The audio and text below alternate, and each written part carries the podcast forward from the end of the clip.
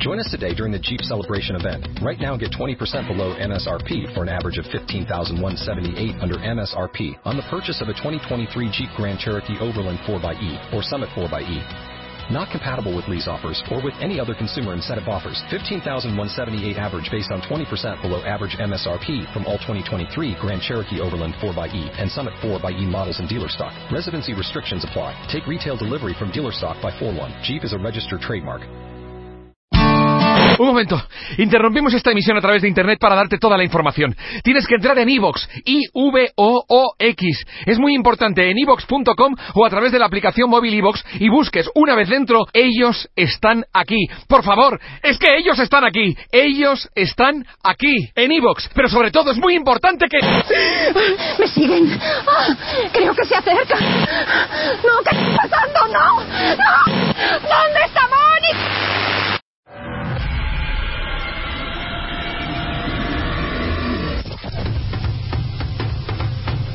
Ladies and gentlemen, boys and girls, are you ready? The time has come. Más especialistas, W Radio. Más temas, música, amor, salud, ciencia. W. W Radio 96.9. Marta de baile. En W. Lunes a viernes. De 10 a 1. Estamos. ¿Dónde estés?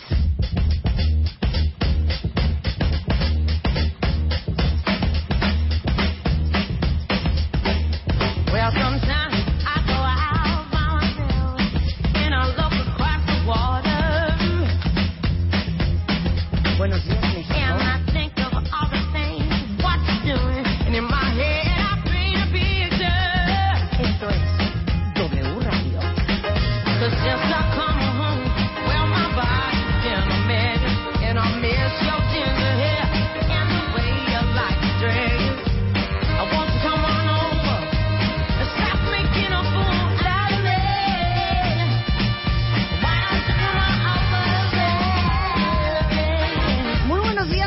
cuentavientes. Son 17 de la mañana en W Radio. ¿Cómo amanecieron el día de hoy? ¿Cómo estamos? Yo así, mira. Que Rebeca está, miren, les cuento una cosa, cuentavientes, con los nervios de punta. O sea, no es posible. ¿Sabes lo que se no encontraba su pasaporte. desde las ocho y media, que levantando actas en la delegación? Oye. Benito Juárez, que por cierto les mandamos un gran saludo. Oye, nada más dime una cosa. ¿Dónde apareció tu pasaporte?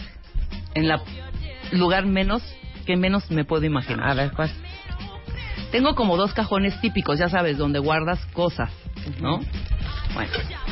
Entonces tengo un cajoncito abajo de la tele donde tengo estados de cuenta, donde tengo algunos pases de abordar, cosas, eh, ¿sabes? Bueno. Y un sobre con papeles. En ese cajón, que no me hubiera yo imaginado, abajo de un sobre y abajo de un libro. Ahí es un perfecto ejemplo. Me acaban de hablar cuentaviente, para decirme, ya encontramos tu pasaporte. de lo importante que es que haya orden en la casa de uno, Rebeca. Sí. No sé qué hace el pasaporte ahí. ¿Eh? No, sí, yo ya me imagino porque yo sé por qué ahí lo, lo pude haber puesto. Ya sé. Mm, pero bueno, ya apareció. Los trámites son como muy sencillos aquí para hacer levantar actas, para todo ese rollo, es muy rápido. Y bueno, ya estamos aquí Órale. sentaditas. Órale. No saben lo mal que me tiene a mí el caso de la Mara. Cállate. No saben lo mal que me tiene el caso.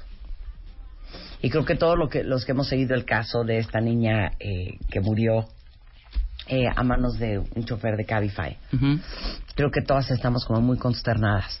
Por nuestra propia seguridad, pero por la seguridad de todas nuestras hijas. No, sí, totalmente. Y yo les diría una cosa, independientemente de que se supone que todos estos nuevos servicios de taxi tienen eh, investigaciones sobre los choferes y, y este y que son súper seguros y peras y manzanas, al final les digo una cosa, nuestro país desafortunadamente es un país en donde vivir aquí es un deporte extremo y de alto riesgo. Yo les diría, no suelten a sus hijos, estén pendientes de dónde están, con quién andan, dónde van. Y de veras, no hay que estar tomando riesgos que son absolutamente innecesarios. seas mujer o seas hombre, ¿eh? porque enfocamos mucho el tema a las mujeres, pero también los hombres, todos los que tienen hijos hombres, corren un tremendo riesgo, este, porque estamos en un, en un, en un país muy inseguro y en ciudades muy inseguras. Y a sus hijas de 16, 17, 18, 19, 20, 21, 22, no importa la edad, de veras cuídenlas. Hablábamos el otro día con este grupo de mujeres que están sacando esta iniciativa de un gri- el grito más fuerte, de cuidarse unas a otras, que todo el mundo sepa dónde estás, o sea, la gente cercana a ti, a dónde vas, cuánto tiempo tardas, eh, compartir los viajes y los trayectos que tienes. Hay una aplicación que, que para mí es una maravilla que se llama Life 360, que es una app para, para- en donde se mete toda tu familia y todo el mundo sabe dónde está todo el mundo, eh, 24 horas al día. Y de veras cuiden mucho a sus hijos, estén, estén muy, muy, muy pendientes de ellos, aunque les caigamos en las patas, como les digo yo a mis hijas, eh, yo no soy tu mamá para caerte bien, yo soy tu mamá para cuidarte No, sí, y para formarte. claro. Punto, se acabó. De veras, esto de Mara a mí me tiene. No, no, no, en shock. O sea, Pero ¿por qué nadie nos ha dicho qué declaró este cuate? Este El chofer. cuate declaró la primera vez voluntariamente, como ya te platiqué. Sí, Marta, que no. Que dijo que la había dejado Exacto. a la chavita una, una cuadra antes. Y después, pues ya, lo, lo, lo apañaron porque traía el celular de ella.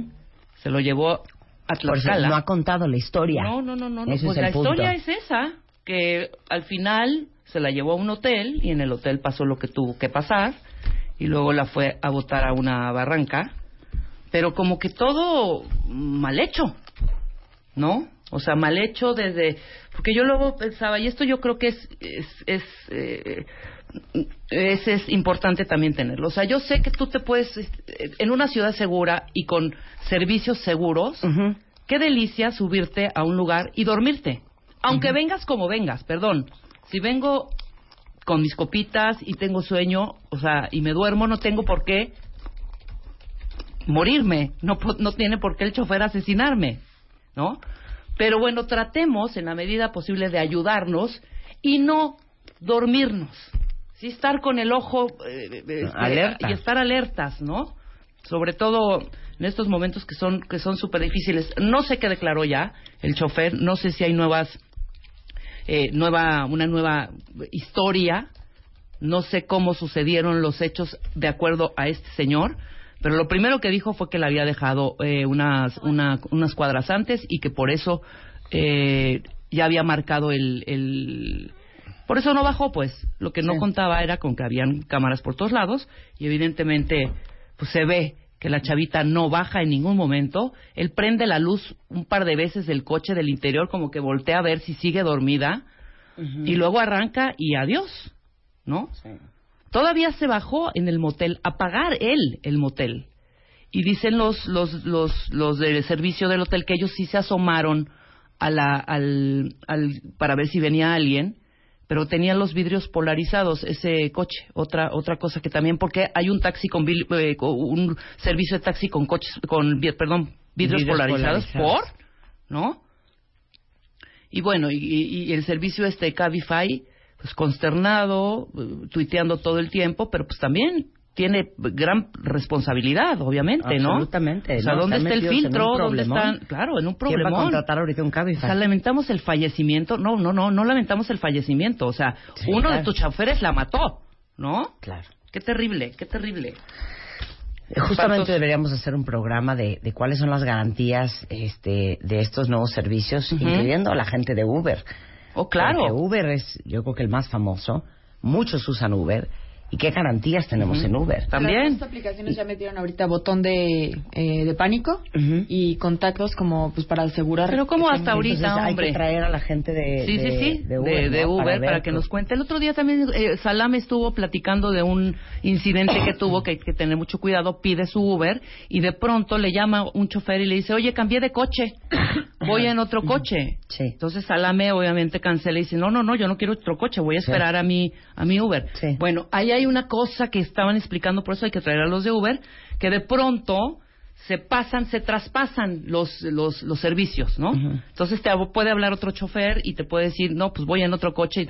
Pero bueno, o sea, ahí con, te digo, con toda esta inseguridad, ¿qué garantías tenemos todos, hombres y mujeres, eh? Claro. Está terrible. Claro. Y yo creo que muchos papás tenemos como paz con esto de que todos los choferes están investigados, de pensar que nuestros hijos anden en los Ubers y en los Cabifys.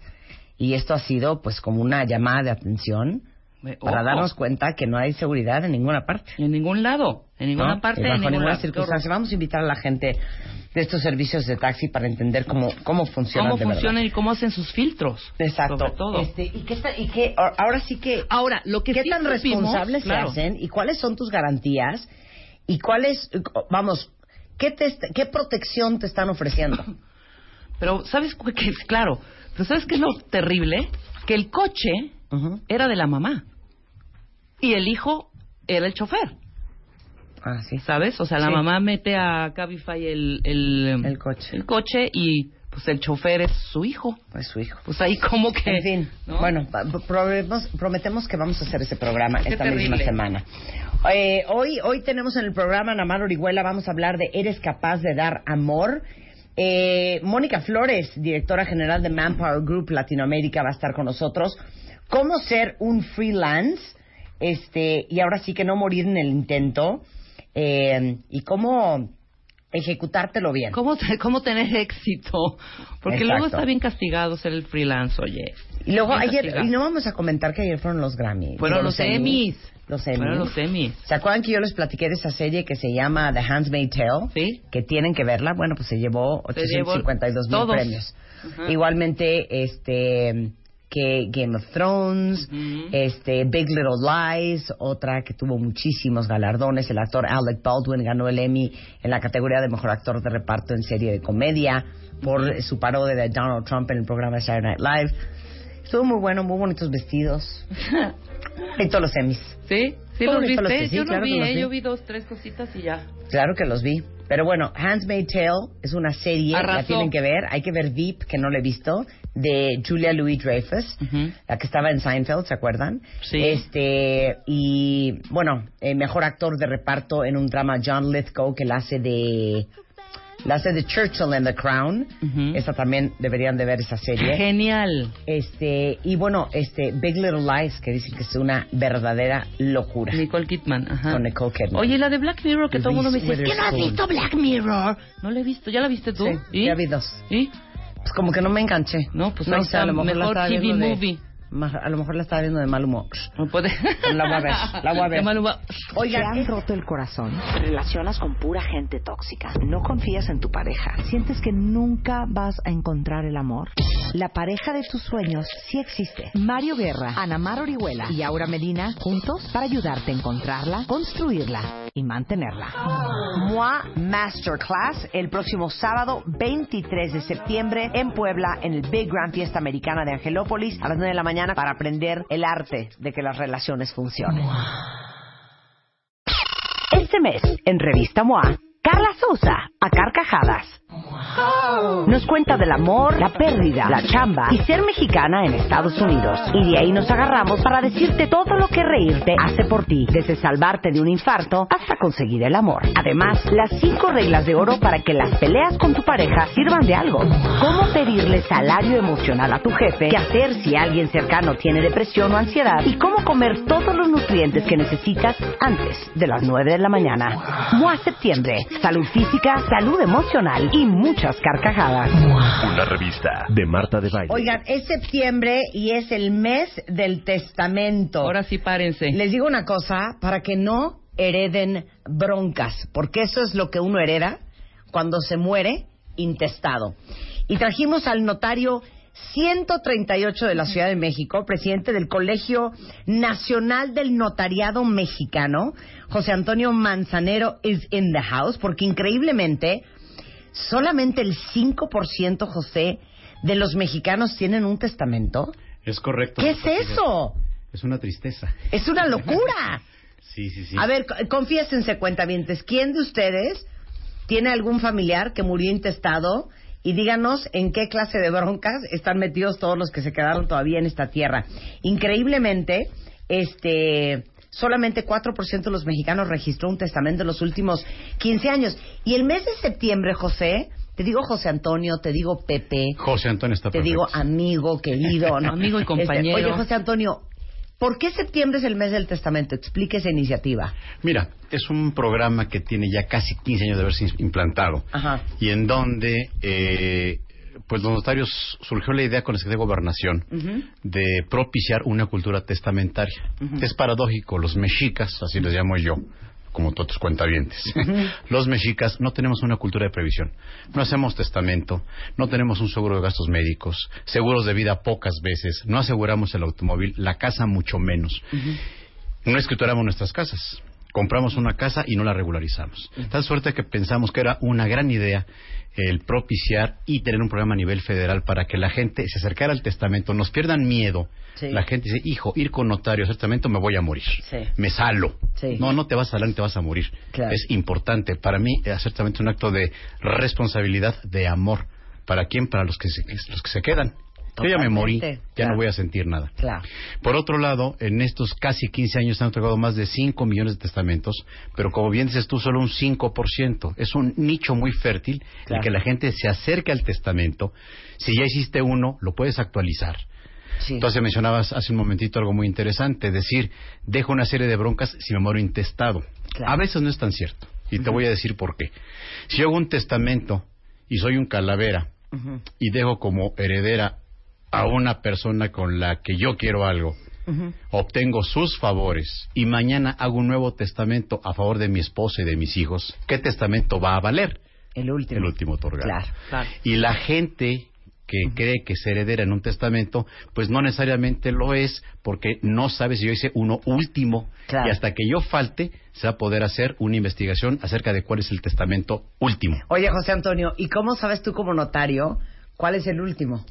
Solamente cuando una persona ha muerto, hacemos una investigación ante dos instancias notarios del país. Ajá. Una ante los tribunales y archivos judiciales locales de cada entidad. Y estos, a su vez, están coordinados lo mismo que los archivos de, generales de notarías con el RENAT, el Registro Nacional de Testamentos. Si una persona muere, yo investigo ante archivos de notarías y archivos judiciales y de ahí obtengo una información nacional y ahí sé cuál es el último otorgado. Ok, ahí te va una, ahí te, ahí te va, te voy a meter una variable de complicación. Por favor. Fíjate que yo hice un, un testamento que está metido en la Renat, ¿no? Y pues ahí está, lo hice en el 2015. Pero fíjate que antier, en una borrachera, con mi, con, con, con, con mi novio nuevo, puse en un papel, puño y letra, que lo amo con todo mi ser y entonces le voy a heredar a él todas mis propiedades y todos mis negocios. Y es más, como estaba ahogada, hasta me corté el dedo y lo firmé con sangre y encima puse mi firma. Bien. ¿Cuál vale? Obviamente lo que hiciste, no. ¿No? No tiene validez porque en términos de los códigos civiles, toda disposición dejada en un documento secreto particular que no siga las formalidades de ley no tiene valor. De tal suerte que qué bueno que le declares tu amor a tu novio. Claro. Claro, qué bueno Pero que eso no tiene validez legal. Ok, si no está hecho enfrente de un notario, no tiene validez. Déjame te explico algo. A nivel nacional tenemos 32 códigos civiles locales y un código civil federal. En cada código civil se establecen las formalidades para hacer un testamento. En nuestra Ciudad de México, por ejemplo, solo existen hoy dos clases de testamento. El testamento hecho ante notario se llama testamento público abierto o el testamento hecho en país extranjero que se ejecuta en nuestro país. Pero ya no existe ni el testamento privado, ni el marítimo, ni el militar, ni el hológrafo, ni el público simplificado, ni el público cerrado.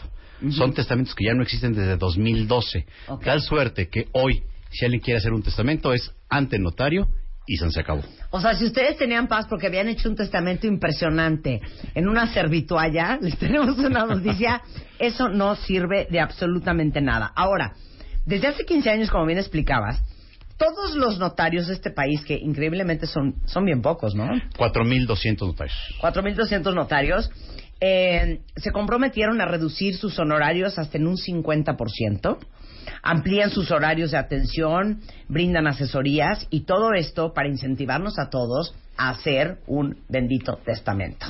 Así es, y eso del descuento es importante, porque fíjate, como mencioné que en cada entidad hay un código civil, también la actividad notarial en cada entidad es particular de ese, de ese estado. Tal suerte que las leyes de notariado prevén aranceles, costos y demás.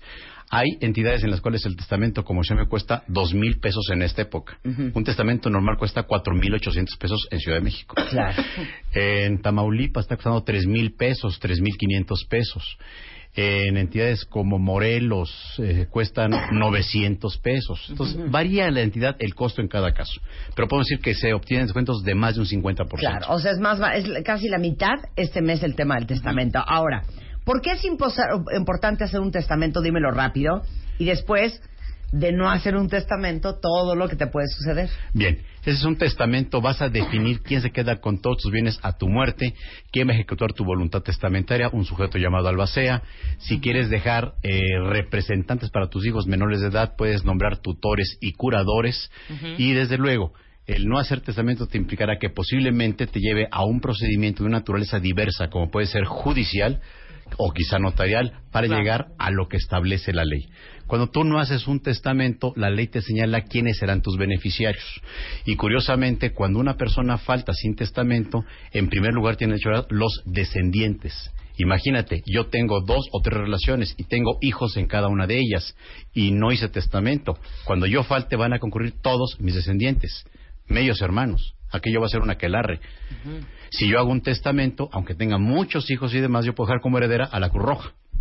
Y ni mi esposa ni mis hijos tienen derecho a nada si yo decidí dejar a la Cruz Roja. No, bueno, esa persona es una perra y merece morir. Coda. No, no se merece morir.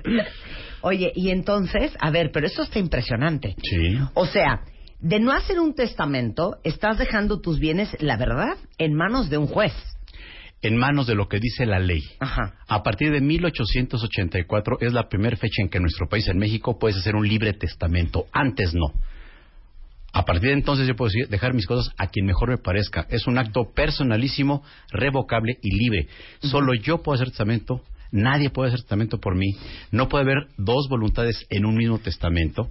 Yo puedo cambiar mil veces de, de voluntad y la acabo de leer es la última. Y yo puedo dejar a quien yo quiera como herederos sin que sean ni mi esposa, ni mis hijos, ni mis padres, ni mis nietos. Claro. A una institución, a una amiga, a un compadre, a quien yo quiera. Ok, ahí te va esta y me la contestas si quieres regresando del corte, pero ¿cuántas veces ustedes no han sabido de historias, y por lo que veo muchas en Twitter, de que dejaron testamento y aún con testamento, unos pleitos familiares del Infernal. infierno?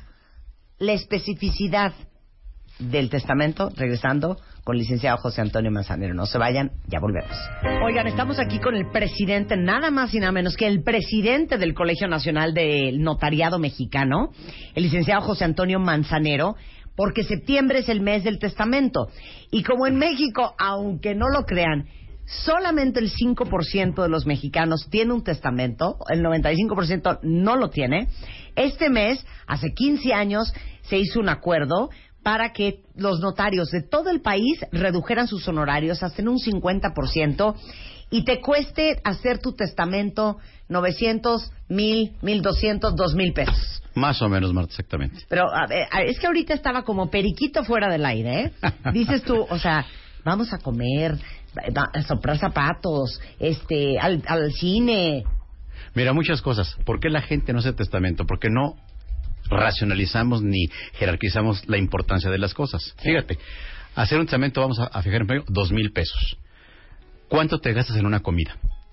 ¿Cuánto te, cuesta el servicio del coche? ¿Cuánto hacer una posada? ¿Cuánto festejar las fiestas patrias? Invitar el pozole, los cohetes, el tequila. Los mexicas somos buenos para la fiesta, pero no hacemos eso. Claro. ¿verdad? Sí, sí para la Semana Santa, para los 15 años de la hija, que todo es importante, pero resulta que si no hago testamento, cuando yo falte, tendré seguramente que contar a un abogado para que me haga un procedimiento que puede ser notarial o judicial, le voy a pagar al abogado para acabar finalmente con el notario. porque el notario me va a adjudicar bienes inmuebles. Si en mi patrimonio había coches, acciones, antigüedades, euros, qué sé yo, eso no cuesta dinero adjudicármelo ante notario, pero si los inmuebles, tengo un terrenito en Xochimilco, un departamentito en Coyoacán, en Culhuacán, eso me va a costar porque la ley dice, los inmuebles tienen que hacerse ante notario. Pero así somos los mexicanos. Además, no queremos hacer testamento. Es un tabú. El otro día me sucedió, te platico rápidamente, un matrimonio casados en segundas nupcias con hijos de ambas relaciones, hacen testamento, pero el señor dice, todo para mi esposa. Oiga, señor, y que la señora haga testamento. No, ella no, porque es mujer, ella trabaja. Aquí decido yo. Hombre, señor, por amor de Dios, haga testamento, gaste dos mil pesitos. No, no hago nada. Perfecto. El señor deja un testamento todo a favor de la señora. Se van de viaje en vacaciones Semana Santa. Chocan en el automóvil, se matan. El señor, dice el acta de función, muere 10.45 de la mañana. La señora le sobrevive cerca de una hora. Eso dice el acta de función. Como el señor murió antes, alcanza a ser heredera la señora. Pero la señora muere sin testamento, muere intestada. Entonces, ¿quién recibe todos los bienes que ya son de la señora? Todos los hijos de ella. Esto es, los hijos que tiene con el señor y los hijos del primer matrimonio de ella. ¿Es lo que quería el señor? No. Por no gastar dos mil pesitos. O sea, ¿y todos los hijos del primer matrimonio de él? Bye. Adiós, claro. Cero. No, ah, Sí. ¡ah! ¿Es lo que quería? No. Otro, otro caso que, que me pasó. Los notarios eh, tenemos una responsabilidad social, hacemos testamento no solo en nuestras oficinas, sino también salimos. Y aquí en Ciudad de México tenemos unas guardias permanentes para atender diligencias de gente que no tenga un notario habitual. En una ocasión me toca una diligencia de estas y me dicen, oiga, un señor está en centro médico, lo van a operar y quiere hacer testamento. Pues bueno, voy a verlo. El señor venía de un accidente, lo habían atropellado, ya estaba razonablemente bien, pero le iban a intervenir, a operar. Le, lo investigo, le, le- lo entrevisto, vive la esposa, viven tres hijos, y cuando le digo, señor, ¿a quién le quiere dejar sus cosas? A mi sobrino Juanito Pérez. ¿Por qué al sobrino? Es que él fue el que me levantó cuando me atropellaron. No se dio cuenta ni mi esposa ni mis hijos trabajaban. El señor sentido, sentimentalmente estaba muy triste. Y le quería dejar todo al sobrino que lo llevó al hospital y no a su esposa y no a sus hijos. Imagínate si hago ese testamento. Entonces Eres también... como terapeuta también. Pues un poquito, porque además de que la ley nos faculta a que califiquemos la capacidad legal de una persona para hacer testamento, pues también tenemos que entrar al aspecto emotivo. ¿Cuándo voy a hacer testamento? Hay que hacerlo cuando estoy sano, estoy tranquilo, no tengo presión alguna.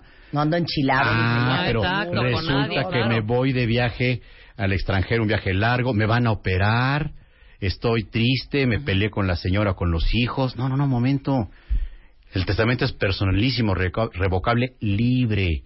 Tengo que estar libre, libre mi albedrío, libre mi mente de presiones. La gente no entiende eso, Marta. Claro. Ahora, dime una cosa. Eh, eh, a lo mejor todos ustedes ya les está empezando una angustia horrenda de me urge hacer un testamento. Porque al final vamos a dejar embroncados a todos los que queríamos heredar. Normalmente en un testamento puedes poner, son todos mis hijos por partes iguales, herederos universales de todo lo que yo poseo. Eso Entonces es- uno dice, ya la hice. Fíjate que es una buena fórmula y depende del caso concreto, porque un vestido, Marta, es como un ves- como un, digo, un testamento es como un vestido, como un traje a la medida. Cada uno somos distintos, delgados, flacos, altos, chaparros, lo que sea. Hay gente que dice, yo solo tengo una sola casa y tengo cuatro hijos y una esposa y estoy casado, lo que la gente dice en bienes mancomunados, sociedad conyugal. Bueno, si ese bien lo compraste tú junto con tu esposa, la mitad es de ella y la mitad es tuya. ¿De qué puedes disponer un testamento? De la mitad. Tuya. Nada más, ¿verdad? Oye, y si yo me muero, mis hijos van a sacar a mi esposa, pues no, señor, porque si tu esposa es dueña de la mitad y tú eres dueño de la mitad, ¿qué puede más? ¿Un 50% con tu 50%? No pasa nada. Pero la gente, si tiene un patrimonio eh, compuesto de varios bienes, quizá pueda elegir designando legatarios. A ver, pero explica, ¿qué pasa si pones herederos universales a mis hijos? Sí. Entonces empiezan los hijos. A mí me dio la casa del Pedregal, pero oye, yo no quería esa. Yo quería la de Xochimilco. Y ahí es donde empiezan los pleitos. Comienzan los pleitos si es que no hay un, eh, un- una dirigencia y una coordinación asesoría adecuados, porque para eso está también en buena medida el albacea. El albacea es como un director de orquesta, ese le va a decir, señores herederos son los músicos, vamos por aquí. Había estos bienes, pongámonos de acuerdo en hacer y formular un proyecto de partición para luego adjudicarnos.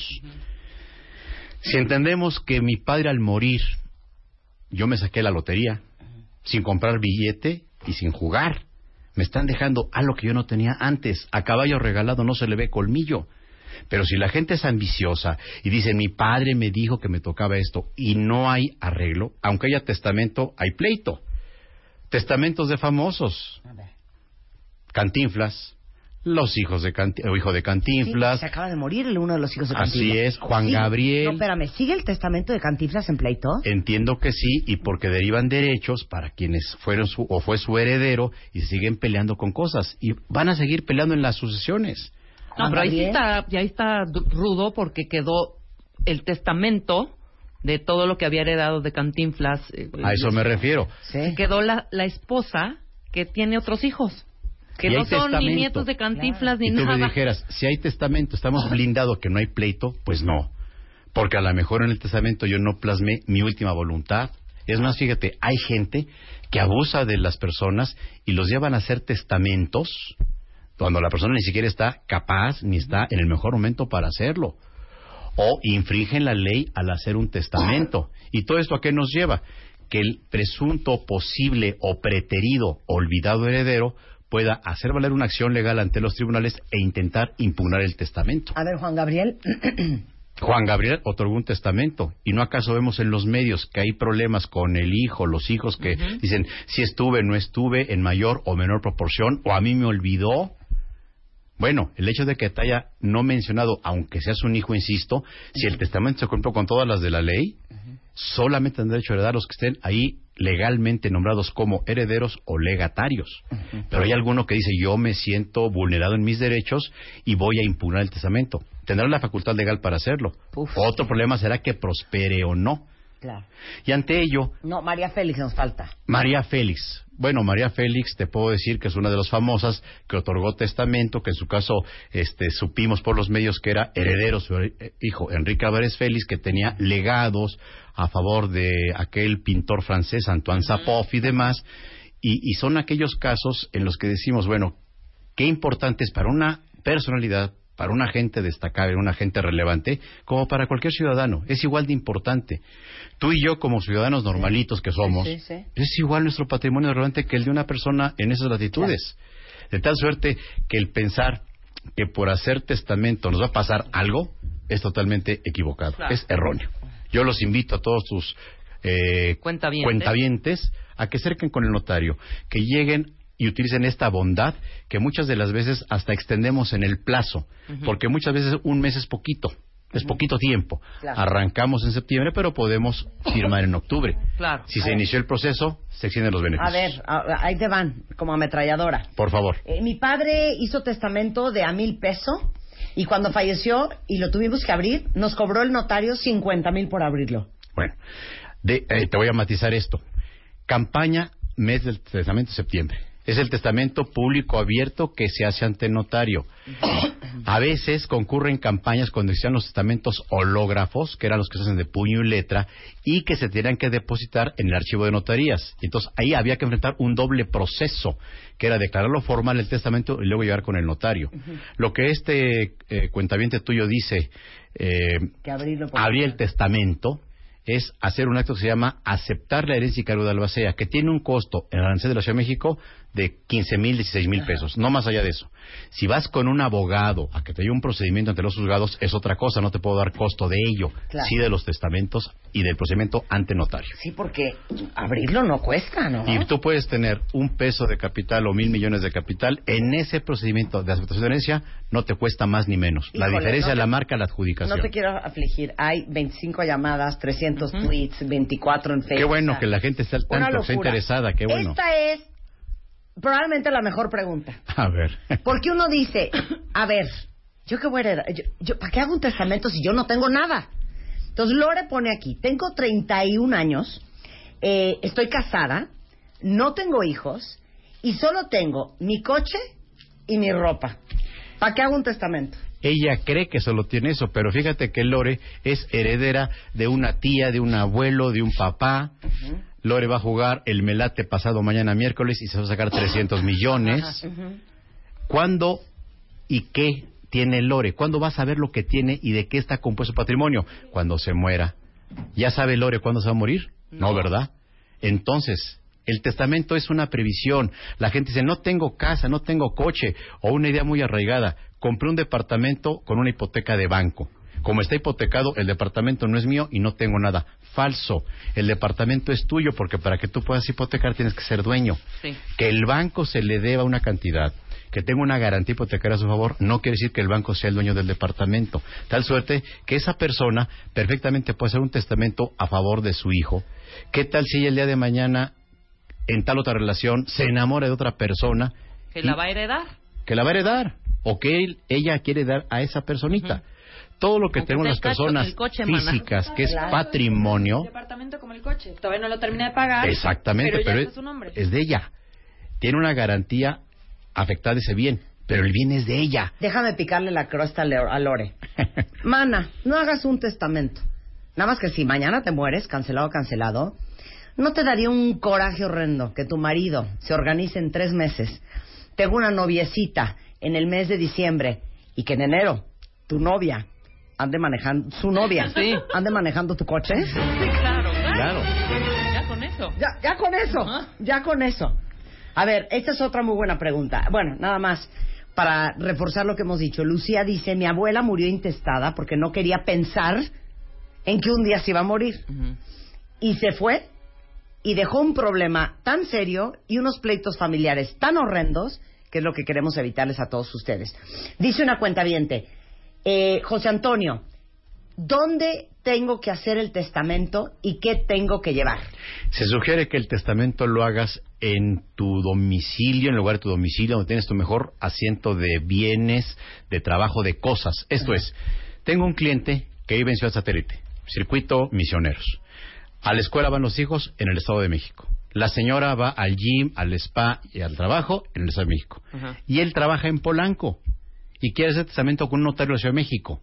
Yo le aconsejo que vaya con un notario del Estado de México. Claro. ¿Por qué razón? Porque el día de mañana que él falte, sus beneficiarios van a hacer un procedimiento y van a ir con un notario de dónde? Pues de su zona en la que están.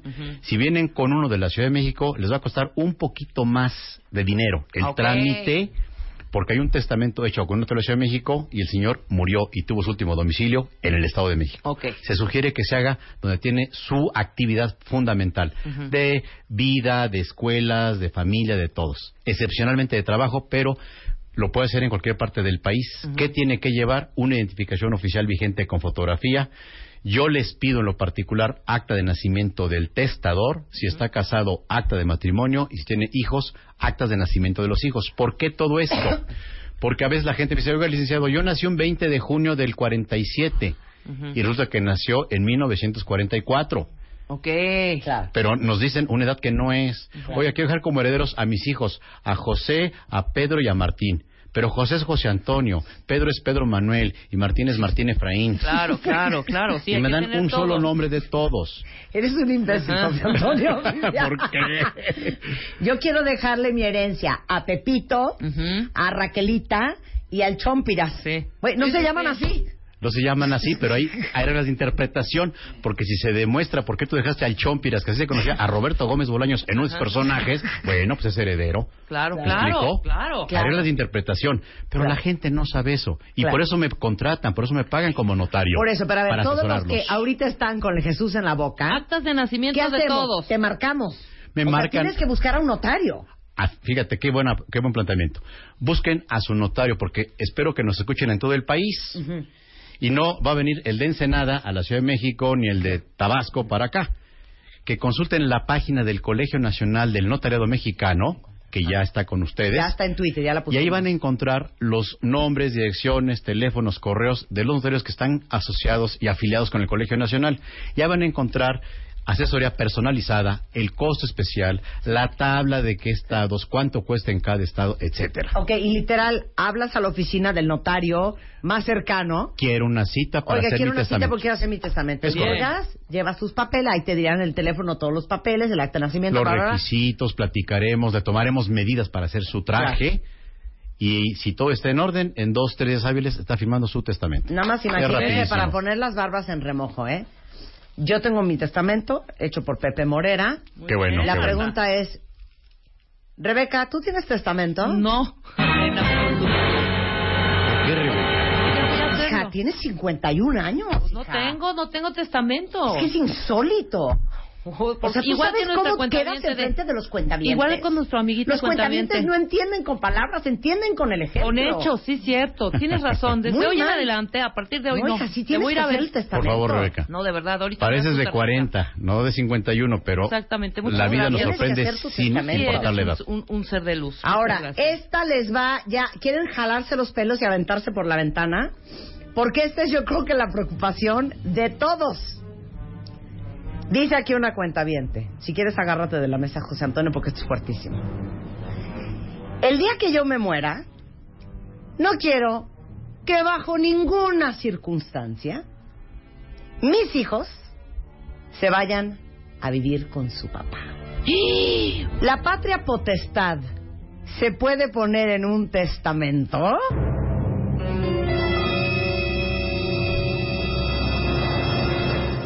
Por supuesto que no. Marta. Por supuesto que no, Marta. O sea, espérate. Si están peleadas a muerte con su ex, si ustedes mañana se mueren, si su ex sigue teniendo la patria potestad, los hijos suyos se van a ir a vivir con el ex y la novia nueva. Eso ¿Sí? es correcto. Eres cruel con tu comentario, Marta, pero es real. Es que sea así es. Mira, siguiendo aquel viejo adagio latino que nos preocupa, nos informa mucho a los mexicanos. Muerto el perro, Se acabó la se acabó la rabia. Si yo soy papá de mis hijos y yo me he muerto, ya no tengo ningún derecho sobre ellos. Punto. Ya estoy muerto. No tengo capacidad, ya no, no soy una persona para el mundo jurídico. Sin embargo, mi esposa, que fue mi esposa, mi pareja, ella sí sigue siendo madre de mis hijos. Porque tiene la patria potestad. Ella ejerce patria potestad, que es representar a su persona y a sus bienes mientras alcanzan la mayoría de edad. Ahora bien, ¿qué pasa si se mueren los papás? Déjenme un poquito más allá. ¿Quién ejerce patria potestad? Los abuelos. Pero primero los paternos o los maternos. No, antiguamente era la línea paterna y luego la materna en tratándose de hijos de matrimonio. Cuando eran hijos habidos fuera de matrimonio, el juez de lo familiar decidía con quién era mejor que estuvieran unos hijos. De varias reformas hace más de 15, 20 años a nuestro Código Civil de la Ciudad de México, el juez siempre va a decir con quién se va el hijo, con qué, es, qué línea es mejor. Porque claro, tú como mujer vas a decir que se vayan con la línea materna. ¿Por qué? Yo como padre diré con la línea paterna. ¿Por qué? Lo importante es la persona del menor. ¿Con quién es más conveniente? No hay padres, no hay abuelos paternos ni maternos. Resulta que alguien más va a representar a ese menor de edad, a ese sujeto incapaz por razón de edad. ¿Quién es? El tutor, con asistencia de otro personaje que se llama curador, que vigila lo que hace el tutor. Todo eso lo puedes prever, fíjate, en un testamento. Es muy importante. Es muy importante esto. Y la gente no lo sabe, por eso insisto, acérquense para que les platiquemos, les asesoremos. Si nada más quieren asesoría y no quieren testamento, ya se van informados. Es mejor eso que nada. ¿Y sabes qué debe de ser complicadísimo? Las familias nuevas de los tuyos, los míos y los nuestros. Así es.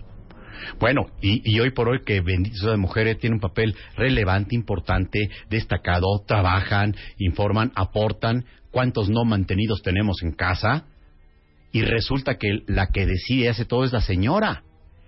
Y No. entonces pasa un segundo plano, perdóname, sí, el varón. Claro. No, pero ahí te va otra. Imagínense que están vueltas a casar. Y están casadas y viviendo en casa de su nuevo marido con sus hijos, o sea, los tuyos. Sí. ¿No? O sea, yo me fui a vivir a casa de José Antonio, mi nuevo esposo. Ajá. El día de mañana me muero y seguramente José Antonio, porque no son sus hijos, los va a poner patitas en la calle. Por Sí, ejemplo. claro. ¿No? Claro, claro, O claro. yo me casé con José Antonio, vivimos los hijos de José Antonio y los míos en mi casa que está a mi nombre. Yo me ¿Te muero y mis hijos van a sacar a José Antonio y a sus hijos. Sí, de tu ¿Ya me casa. entendiste? O sea, de veras necesitan un notario. Sí, claro. Un, un notario, un asesor legal para muchos temas, pero para este en particular que tiene muchas derivaciones y muchas eh, aristas, vale la pena que se acerquen con el notario. Pero ¿a qué ahí puedes poner en el, en el testamento? Puedo poner si muchas me cosas y otras no, no, me- tantas. no Sí. sacar a mi marido yo digo, allá ahí. ve, ¿o yo te voy a decir qué debemos de poner ahorita. Que no se vaya José Antonio, que no se vaya José Antonio. Tengo muchísimas preguntas, no te puedo decir. No. Me quedo yo. No, no te puedo decir. A ver, todas las preguntas que tengan, con todas las variables, con todas las aristas, con todas las ecuaciones, regresando del corte, porque hoy, digo, este mes de septiembre es el mes del testamento, no heredemos broncas. Y está bien, si no lo quieren hacer después de lo que van a escuchar hoy, no lo hagan. Pero ¿saben qué? Bajo advertencia no hay engaño. Exactamente. Regresando del corte con el presidente del Colegio Nacional del Notariado Mexicano en W Radio. Ahora sí cuenta bien es que esto se está poniendo color de hormiga porque como septiembre es el mes del testamento, esto significa que a nivel nacional, en todo el país, los notarios reducen sus honorarios hasta en un 50%, lo cual significa que el eh, testamento te va a costar como 50% menos. El- un testamento, la verdad es que no es algo necesariamente caro, desde 900 hasta 2.000, 2.500 pesos máximo. Está con nosotros el presidente del Consejo eh, del Colegio Nacional de Notariado Mexicano, el licenciado José Antonio Manzanero, notario 138 aquí en la Ciudad de México. Pero ya le- les dimos a través de redes sociales la página del Colegio Nacional del Notariado Mexicano para que ustedes vean qué notario es el más cercano a ustedes, para que no anden buscando un notario de la Ciudad de México cuando están ustedes escuchándonos en San Luis Potosí, en Puebla o en Mérida. Eh, hay muchísimas preguntas y por eso no hemos dejado, te tenemos secuestrado oficial. Gracias. Eh, que se vaya eh, José Antonio. A ver, estas, estas son variables bien interesantes para todos. Escuchen esto. Se muere la persona y hay un testamento y no están de acuerdo en la repartición, eh, principalmente la albacea. ¿Se puede impugnar y corregirse? Bien, la albacea no tiene por qué estar de acuerdo porque la albacea no es beneficiaria de un- una persona que Sí. murió. Quien es el beneficiario es el heredero o el legatario. O sea, el, el albacea es el guardián de que es el suceda lo que ejecutor tiene que- testamentario, sí. que haga cumplir la voluntad que dictó el testador. Ajá. Quien debe estar o no de acuerdo o tener alguna duda o lo que fuera son herederos o legatarios. Y ellos son los que tienen esa posibilidad legal de decir, no estoy de acuerdo, no es la proporción que según yo tengo, Y impugnas. y pueden impugnar. Que es distinto la acción de impugnar a que prospera la impugnación. Pero entonces, pero entonces te hago esta pregunta, José Antonio. ¿Para qué haces un testamento si la gente a la cual estás heredando igual y puede no estar de acuerdo y de todos modos van a hacer un desmadre? Claro. Y ese, esa situación, ¿quién la va a vivir? ¿Quién la va a enfrentar? ¿Tú como testadora o tus beneficiarios? Los beneficiarios. Es problema de ellos. Tú como testador dices, yo quiero dejar así mis bienes, en esta proporción, con esta distribución. Quien no esté de acuerdo tendrá que eh, hacer lo que a su mejor derecho convenga. Pero tú como testador cumpliste con un acto de Hiciste lo más posible, responsabilidad, claro. claro. Sí. Ok. Vamos. A ver, esta es otra color de hormiga. Hay un testamento. El heredero universal es X. X se muere. ¿El testamento se tiene que volver a hacer? Bien.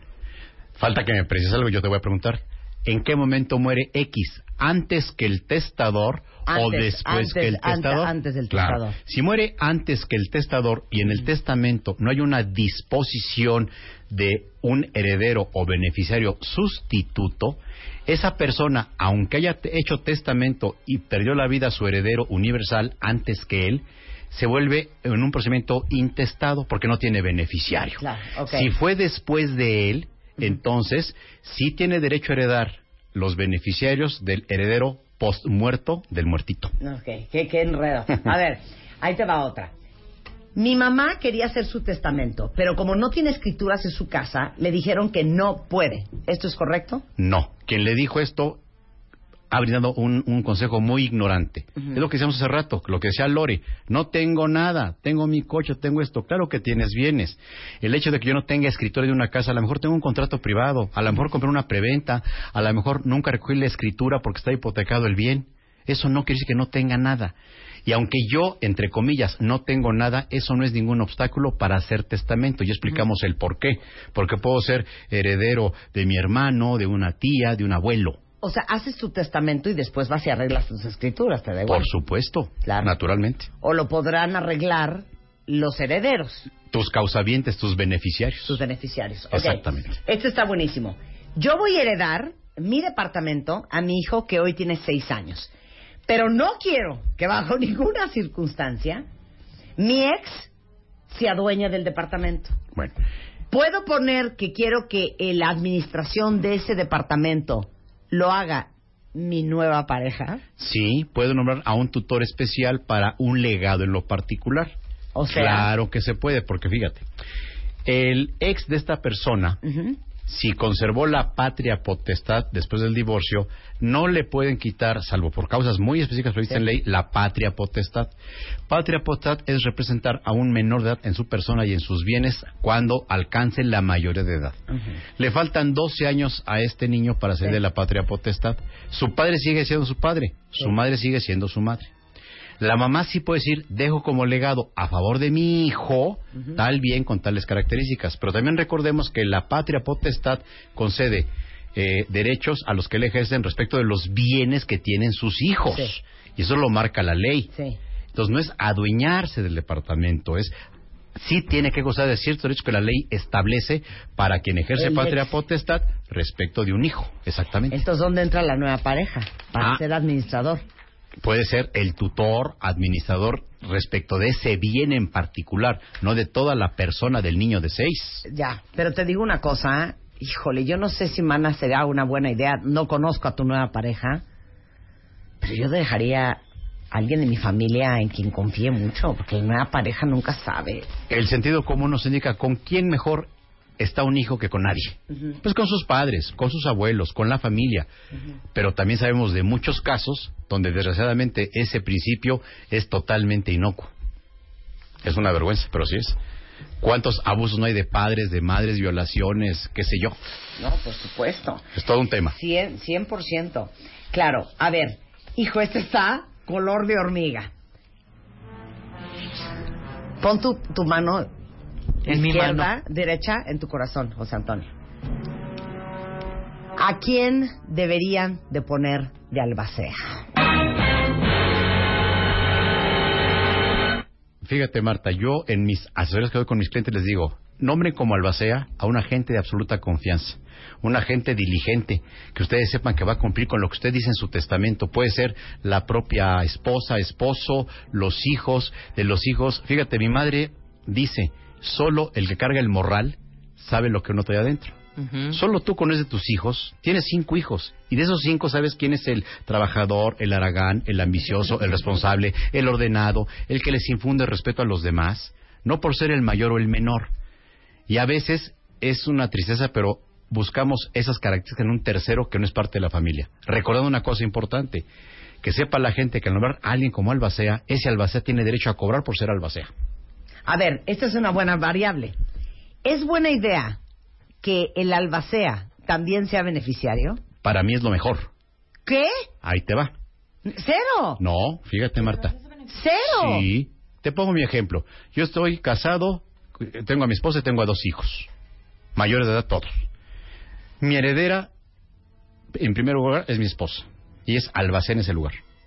Dejo como herederos sustitutos a mis dos hijos por partes iguales con un derecho de sustitución recíproca. Si falta uno al otro y si falta este, al que quede. Y en ese caso son albaceas, primero el mayor y luego el menor. Yo pregunto, ¿quién va a tener más interés en respetar mi voluntad, en arreglar los papeles que no sea un propio beneficiario? ¿Un propio beneficiario se va a cobrar a sí mismo? No, ¿verdad? Sí, no, claro. No, ¿Verdad? pero, pero espérame, pero el beneficiario, diagonal albacea, Sí. va a ser, no puede ser juez y parte. Ahí te va, déjame te pongo un ejemplo. Yo dejo como heredera a mi esposa y a mis dos hijos. Y la gente me dice, oiga, quiero como albacea a mi hermano, al cuñado de mi esposa y a mis tío de mis sobrinos. Ok, oiga, ¿y por qué? Porque la señora no sabe firmar, que aprenda. Eh, los hijos son un despapalle que se pongan en orden. ¿Quiénes son los beneficiarios? Ellos mismos. Les pongo a un tercero, que no son ellos ni son los interesados. Este les va a cobrar por ser albacea. No van a poder hacer nada los beneficiarios sin el albacea. Les a ver, estoy poniendo pero no una piedrota supone en el zapato. Claro, pero no es, no es el, el albacea, no se supone que es el mediador. El, El, albacea es el ejecutor testamentario. Si yo dije que sean herederas mi esposa y mis hijos, el albacea dará los pasos necesarios para llegar a esa conclusión. Si yo quise que la casa del pregar fuera para el hijo y la de Coyoacán para la hija, el albacea dará los pasos para llegar a eso. Por eso.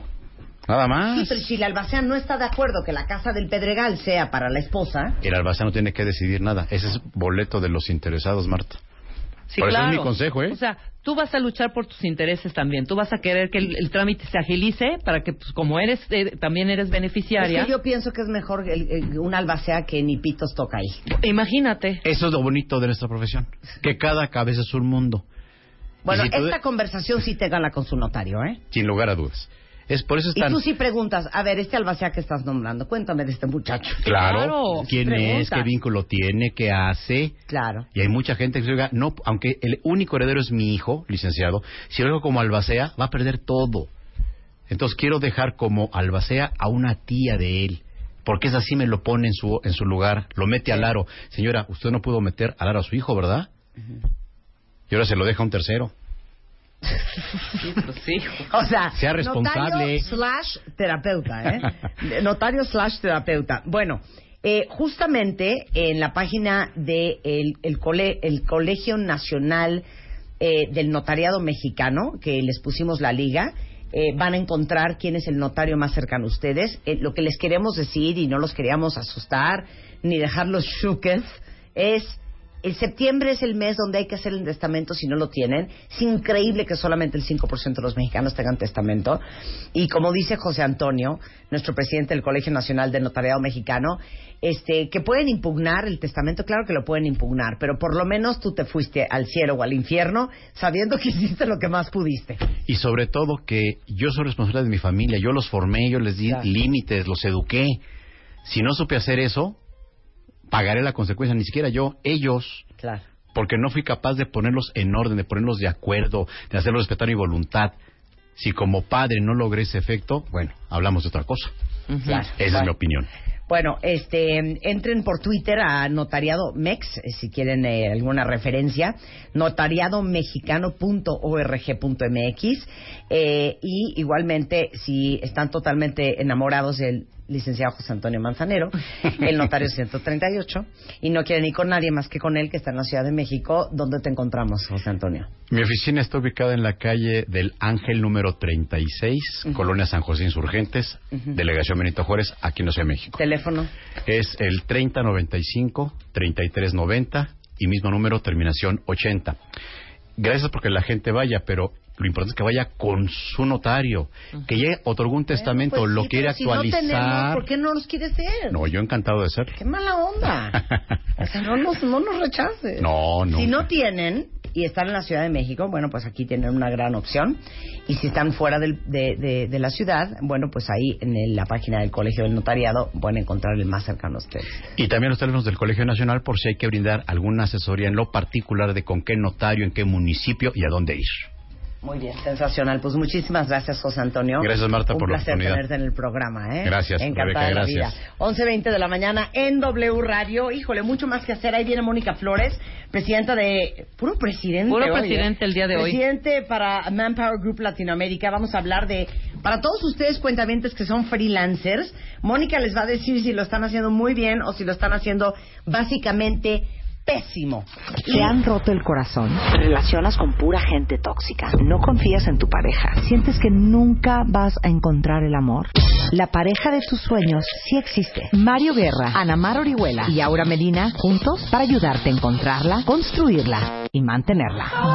MOA Masterclass el próximo sábado 23 de septiembre en Puebla en el Big Grand Fiesta Americana de Angelópolis a las 9 de la mañana para aprender el arte de que las relaciones funcionen. Este mes, en Revista MOA, Carla Sousa, a carcajadas. Nos cuenta del amor, la pérdida, la chamba y ser mexicana en Estados Unidos. Y de ahí nos agarramos para decirte todo lo que reírte hace por ti, desde salvarte de un infarto hasta conseguir el amor. Además, las cinco reglas de oro para que las peleas con tu pareja sirvan de algo. Cómo pedirle salario emocional a tu jefe, qué hacer si alguien cercano tiene depresión o ansiedad y cómo comer todos los nutrientes que necesitas antes de las 9 de la mañana. MOA Septiembre. Salud física, salud emocional y muchas carcajadas. Una revista de Marta de Baile.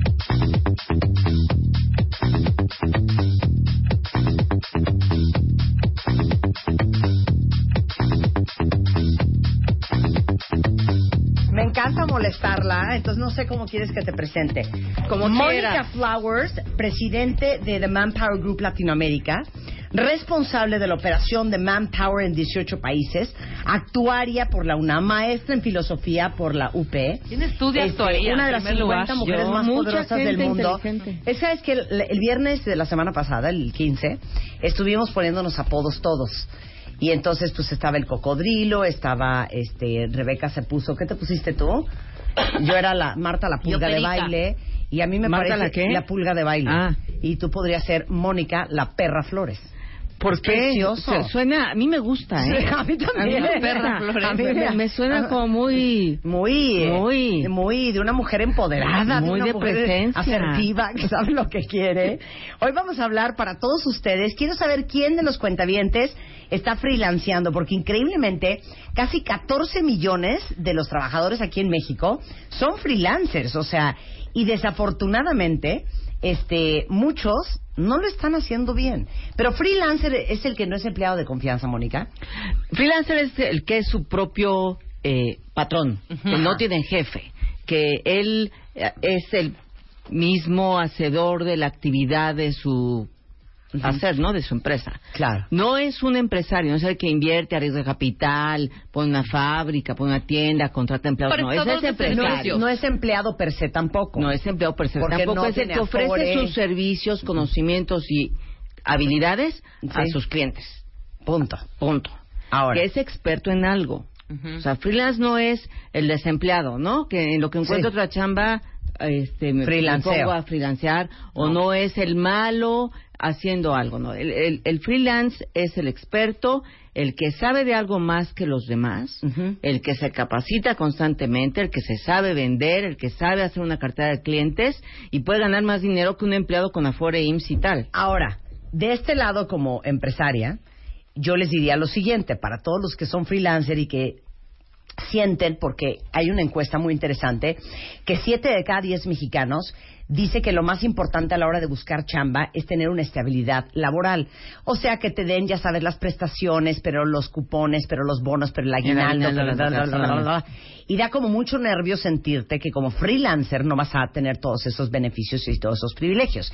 Sin embargo, Hoy en día yo creo que cada vez más las empresas, buscando tener menos carga laboral, estamos outsourceando muchos de nuestros servicios y buscando muchos freelancers que contratas por proyecto. Sí. Entonces yo, senti- yo sentiría, a reserva de lo que tú me digas, Manpower Woman, que hay una gran oportunidad para los freelancers hoy. Mira, la economía está cambiando y cada vez hay más freelancers por varias cosas. Una, efectivamente, las organizaciones buscan tener menos costo fijo, pero más que por el costo es porque quieren ser más flexibles y quieren adaptarse mucho más rápido a los cambios del mercado. Como organización, este es muy complicado que yo tenga la capacitación de mi personal para adaptar al siguiente paso. Por eso está el freelance, que es experto en ese campo concreto de nicho donde yo necesito ayuda. Segunda, los chavos, sobre todo los millennials, quieren tener mucho más manejo de sus tiempos. Sí. Les choca la disciplina. Quieren tener vida personal. Es que Claro, eso y yo no lo entiendo. y, y de a comida de una hora. No, ellos quieren ir a su ritmo, a su paso, tomarse seis semanas de vacaciones, eh, irse a viajar dos meses, trabajar desde un café desde su casa o desde la montaña. Eso es como un cambio en la manera en que ellos ven el trabajo, porque tampoco tienen la expectativa de comprarse una casa, un coche, tener tres hijitos, dos perros y una casa de campo. Su estilo de vida o su expectativa de lo que es el bienestar es distinto. Claro. Por eso también les atrae mucho más ser freelance. Freelancear, claro. Entonces, el, el- el freelancer eh, no es, como ya decía yo, el mal empleado, el desempleado o el que no encuentra un trabajo. Es un experto que debe invertir en su propia capacitación porque el mundo cambia muy rápido. Entonces, si se quiere mantener vigente, tiene que prepararse. No es el que trabaja en su casa en pijama porque se quiere dedicar seis horas a hacer yoga al día. No, eh, tiene que hacer ahorros porque efectivamente no tendrá ni IMSS, ni Afore, nada, ni pensiones. Entonces sí tiene que tener una planeación financiera importante porque el día que se retire no va a recibir una pensión. Claro. Entonces tiene que, que además ser experto de- en lo que hace, como ya te decía, pero tiene que ser mucho más holístico, porque tiene que saber de mercadotecnia, tiene que saber de ventas, tiene que saber de cómo firmar un contrato con sus clientes, qué obligaciones y responsabilidades fiscales debe cumplir, eh, cómo plantear eh, su conocimiento y cómo competir. Porque va a competir contra todo el mundo, porque Claro. el freelance es global. Y cómo mercadearte. Eso es muy importante. Cómo resalta lo que sabes hacer distinto a los demás y mejor que los demás. No es el más barato, porque también algunas veces las organizaciones o las personas tenemos mal y queremos que nos salga más barato y regateamos, regateamos, regateamos y como no tiene habilidades de negociación, acaba cobrando dos pesos por algo que podría valer 100. Tiene que mercadearse y negociar y hacer una red de contactos importante. Creo que los freelancers exitosos que yo conozco tienen una red de influencia importante y esa es la que Claro. saberla construir. Claro, o sea, saberte mover, saberte tener mover, una- un buen network, güey, para que, para que seas conocido. Ahora, eh, pregunta para todos ustedes, cuentavientes. ¿Son freelancers porque no les quedó de otra y nunca encontraron un trabajo, comillas, comillas, formal?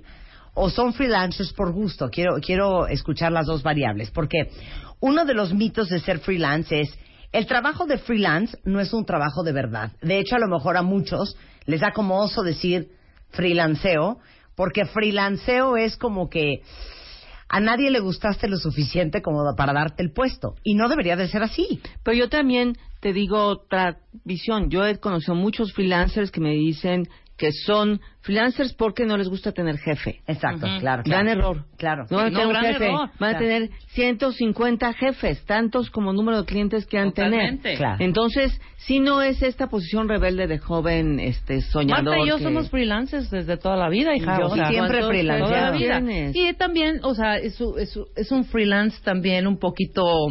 Porque que digas tú, tienes esta flexibilidad para... Claro. No, hombre. Soy su esclava todos los días. Igual trabajas más horas que si tuvieras un empleo formal tradicional. Por supuesto. Pero entonces, el trabajo freelance no es un trabajo de verdad, eso es un gran mito y una es gran una mentira. gran eh, tontería, si me permites decirlo. Este, sobre todo ahora que en pocos años el 50% del trabajo en el mundo va a ser realizado por freelancers. Claro.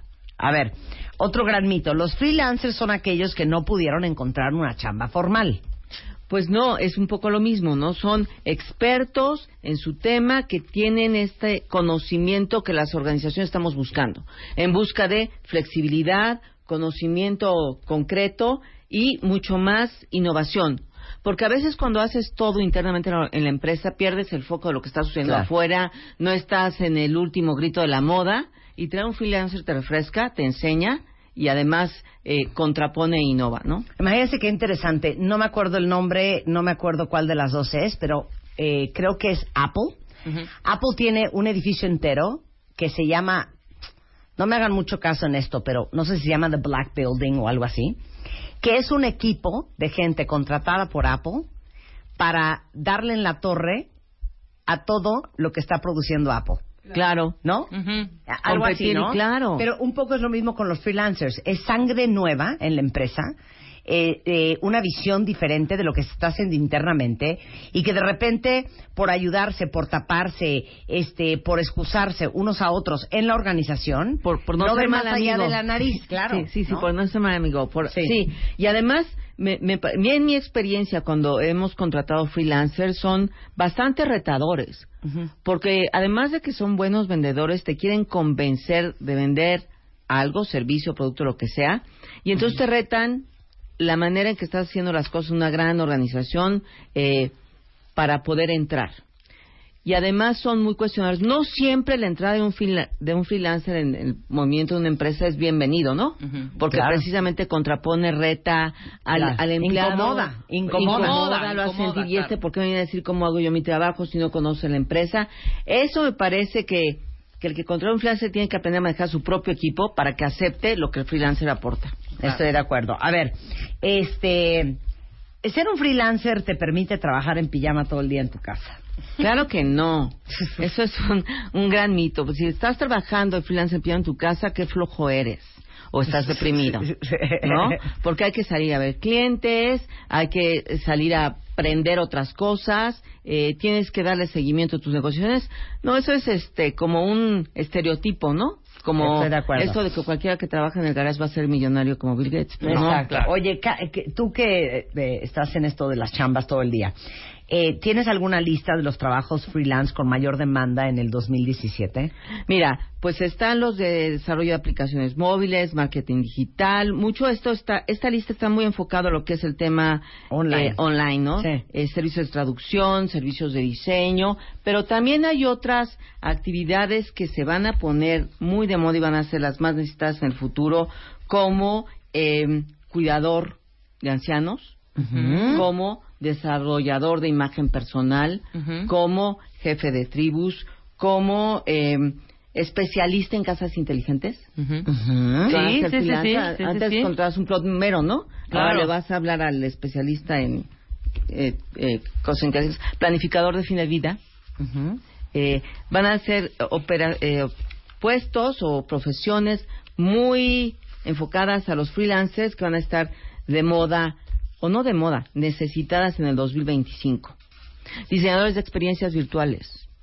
Está padre. Antes contratabas un diseñador de página web, ¿no? Sí. Y ahora es, este, ya evolucionó el tema realidad virtual. Claro, porque ahorita, hoy, hoy, hoy, 2017, 2018, como decías, es desarrollo de apps, marketing digital, diseño de interfaces, ah, mira, actuarios, análisis de datos y estadísticas, eh, producción de videos, servicios de traducción, redacción y generación de contenidos. Los diseñadores gráficos también son grandes freelancers.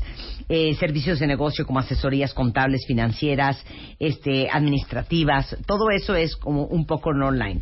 Pero eh, en el futuro, pues son un poco las que tú, tú estás Sí. comentando. Y que y que a lo mejor no tenemos tan claro no Em, por dónde va a ir el tema. Eh, el- los coaches ahora están como no es que estén de moda es que cada vez son más necesarios tanto el coach empresarial como el coach de vida eh, para pues poder enfrentar los retos que el mundo de hoy nos depara no un mundo cambiante Ahora vamos a hablar de todos ustedes millennials, cuentavientes. Eh, la Fuerza de Trabajo Global en el 2020 se entrevistaron a 19 mil millennials, trabajadores, y 1.500 gerentes de recursos humanos en 25 países para entender lo que quiere ahora y a futuro eh, esta generación de millennials. Este, híjole, oigan esto porque está fuertísimo. Venga, ¿qué quiere el A millennial? ver, los millennials eh, la- tienen cinco prioridades que son de las que preguntamos, ¿no? La gran importancia es que no hay mucha diferencia entre la 1 y la 5. Ajá. Cuando es que el 100% quiere la 1 y 2% la 5. Dinero, obviamente, todos necesitamos comer y sobrevivir y tal. Seguridad en el trabajo, pero no en el sentido de tener un mismo empleo, sino estar vigente en el mundo laboral, con Sí. competencias, habilidades, etcétera. Es muy importante a la hora de elegir un empleo días festivos y tiempo libre, que es lo que los puede hacer decidir entre un empleo tradicional o freelancear o part-time o ser empresario. Trabajar con personas extraordinarias, Inspiradoras. inspiradoras, que me enseñen, que me reten, que sean padres, ¿no? Eh, y trabajo flexible. Entonces, dadas estas prioridades, por eso es que también muchos más los millennials están enfocados a ser freelancers y no empleados tradicionales, porque las organizaciones seguimos normalmente con políticas más eh, apegadas a los seis días de vacaciones y el aguinaldo y la hora de comida, etcétera. Eh, lo importante también para, volviendo al tema de los millennials y los de freelancers, es que no es una moda, sino es una necesidad de la economía, que tienen que estar constantemente capacitados. Pero hay como bloques de habilidades específicas para los freelancers. Por ejemplo, primero, tienen que ser innovadores y creativos. Pues si se quedan haciendo lo mismo, van a perder mercado y no van a construir su marca personal, esta conexión y red de influencia que hay que crear.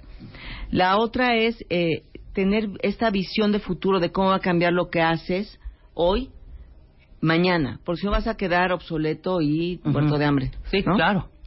Eh, tienes que tener habilidades de comunicación para que convenzas a cada uno de tus clientes de manera diferente y convenzas también a los empleados de tus clientes si es que estás dando tus servicios a una gran organización eh, y tener esta personalidad de resiliencia, flexibilidad, continuo aprendizaje. Pero sobre todo tienes que tener claro en que eres bueno.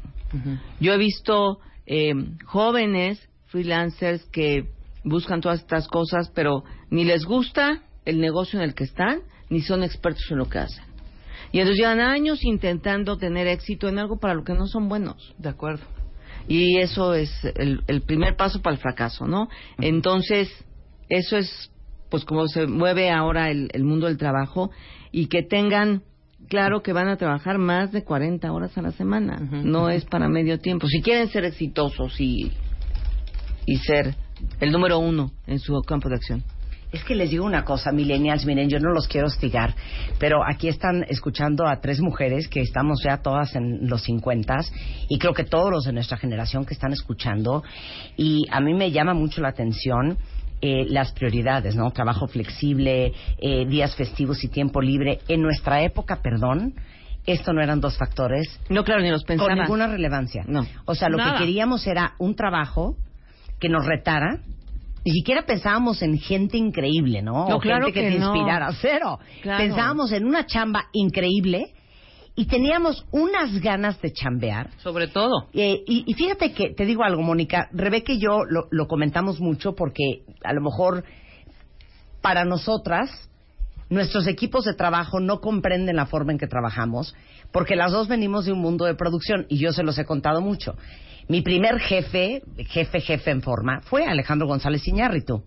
Y el negro nos tenía en junta a las 12 de la noche, salíamos de chambear a las 2 de la mañana, trabajábamos fines de semana sin ni siquiera chistar, pero no eran solamente porque eh, él particularmente era muy rudo, porque esas eran las exigencias, es porque era un fit muy bueno entre el nivel de compromiso, pasión que demandaba el trabajo y gente con ese nivel de compromiso y pasión Claro. que estaba dispuesto a trabajar hasta las 2 de la mañana, sábados y domingos, literal. Yo agarraba mi bolsa los primeros días en WFM, porque llevaba relaciones públicas, promoción, publicidad, imagen corporativa. Eh, tenía yo 22 años y agarraba mi bolsa a las nueve y media de la noche y todo el mundo me volteaba a ver con cara de... ¿A dónde, ¿A dónde? Y hoy son las seis de la tarde y ya todo el mundo está parado en la esquina buscando un Uber. Sí, a las cinco Es- están es vacías otra las forma de oficinas. chambear. Es otra forma de, de trabajar y es otra forma de ver la vida, ¿eh? Este, sí, Sí. creo que las expectativas y la revolución tecnológica y, y tener tanta opción para elegir cosas. ¿Será que le dábamos Cambia. tanta vuelta al rollo para llegar al punto, sabes? No. ¿O no No, éramos yo, tan yo prácticos? creo que tenías eh, más opción, eh, tienes, perdón, más opción de elegir lo que sea hoy. Eh, para nosotros nos entrenaron a que el trabajo era lo único. Es más, entre más exigente y gritón y gruñón fuera tu jefe, mejor porque aprendías más. Claro. Sí, claro. Sí. No, y aparte porque Ujú, estabas claro, en un rollo Te daba vivo. instrucción y él sabía todo lo que había que saber y por eso lo aguantabas porque había que aprender. Hoy ningún jefe sabe todo lo que hay que saber. Sí. Porque hay tanta información y tanto conocimiento Claro. que más bien el jefe es el que te pregunta las cosas adecuadas y el jefe es el que además te guía en la vida, ¿no? Este y nos entrenaron distinto porque vivíamos en un mundo completamente diferente. No, y además tenemos unas carreras de una profesión que valga la hora. ¿Sí me explico? Porque esto es, sales al aire y sales al aire. Nada de, bueno, a ver el lunes, entonces mejor lo Sí, empiezo a hacer o- en la mañana. hizo tarde, no, no, no voy porque tengo gripa. Exacto. Exacto. Me, me Exacto. duele el dedo. Pero Exacto. bueno. ¿Qué más dirías a todos los que nos están escuchando sobre el tema de la freelanceada? que uno, hacia eso se mueve la economía eh, del mundo del trabajo. El 50% van a ser freelancers. Uno, no tengan miedo. Dos, pero hay que trabajar con disciplina y sobre todo seguir capacitándose. Si alguien dice, no quiero ser freelance porque no me gusta tener un jefe y soy irreverente de la autoridad, mala noticia. Van a tener muchos jefes porque cada cliente va a ser uno más exigente que el otro. Claro. Claro. Tienen que tener muchas habilidades sociales para poder eh, vender, crear la red de influencia y convencer también al equipo del que los contrata. Tienen que tener claro qué es lo que les gusta, sí, pero en qué son buenos. Yo he visto freelance cambiando totalmente de rubro del freelance, ¿no? A estos, ¿cómo se llama? Maestros de ceremonias. Son personas que tienen muy buena voz, buena presencia, pero le choca ser maestro de ceremonias. Bueno, son pésimos. Si no haces lo que te gusta, no vas a tener éxito en lo que haces. A ver, ahí te va. Para todos los que están queriendo promocionarse y lo que más les dolió de lo que dijo Mónica es, tienen que mercadearse, porque evidentemente ustedes están eh, como pocos puestos en un trabajo de ventas absoluto, porque tienen que estar vendiendo día. sus servicios todo el día. Eh, en la plataforma de Manpower Group, ¿cómo, ¿cómo manejan el tema de los freelancers? Ahora sí que, ¿qué nos ofreces, ¿Qué, Mónica? qué les ofrezco? Mira, nosotros contratamos freelancers esporádicamente porque nuestro foco está en empleo formal. Los usamos como corporativo para algunos proyectos especiales que vamos a tener, pero seguramente nos vamos a tener que mover de negocio. Y hay hoy plataformas donde pones tu hoja de vida o tu portafolio para que compitas y te llamen para proyectos de desarrollo, sobre todo en la en la parte digital. Lo importante es que sepan que se entrenen para vender, ¿no? Porque hay desarrolladores, por ejemplo, que he conocido súper buenos, eh, muy creativos, pero cuando quieres que te convenza no saben ni decir cómo se llaman, ¿no? Hay Claro. que, como todo, prepararse para, como para buscar un trabajo, ¿eh? Y hay que saber eh, tu hoja de vida o tus logros, lo que sea, preparar cómo vas a llegar a vender la entrevista. No pienses que te van a llegar a tocar a la puerta. Tienes que salir a cambasear. Y Claro. eso no todo el mundo está dispuesto. Exacto. Claro. Eh, manpowergroup.com.mx es una multiplataforma. Si en www.manpowergroup.com.mx pueden ver desde ofertas de trabajo, al- estudios sobre lo que pasa en el mundo del trabajo, consejos para freelancers, consejos para los candidatos, consejos para el talento y además para los cuentavientes que se comuniquen a través de, de la página web con Yadira Vera.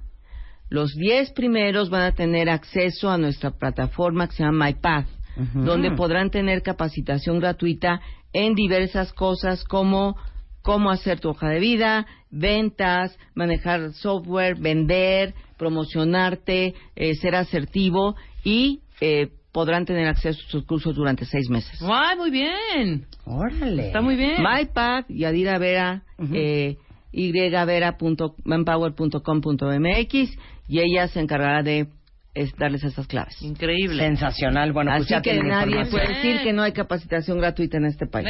Eso.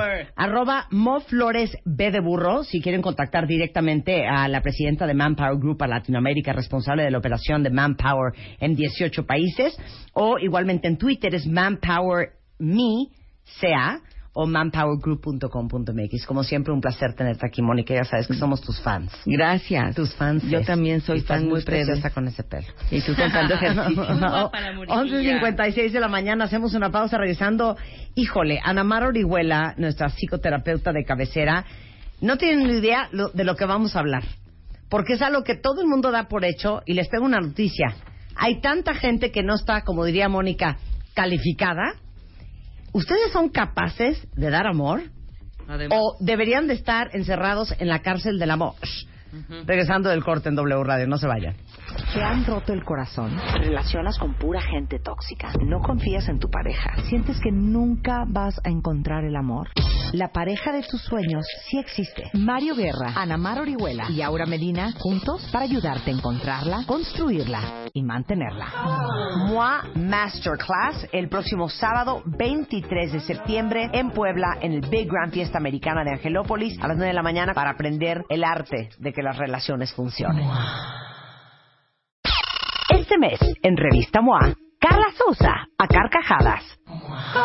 Nos cuenta del amor, la pérdida, la chamba y ser mexicana en Estados Unidos. Y de ahí nos agarramos para decirte todo lo que reírte hace por ti, desde salvarte de un infarto hasta conseguir el amor. Además, las cinco reglas de oro para que las peleas con tu pareja sirvan de algo. Cómo pedirle salario emocional a tu jefe, qué hacer si alguien cercano tiene depresión o ansiedad y cómo comer todos los nutrientes que necesitas antes de las 9 de la mañana. MOA Septiembre. Salud física, salud emocional y muchas carcajadas.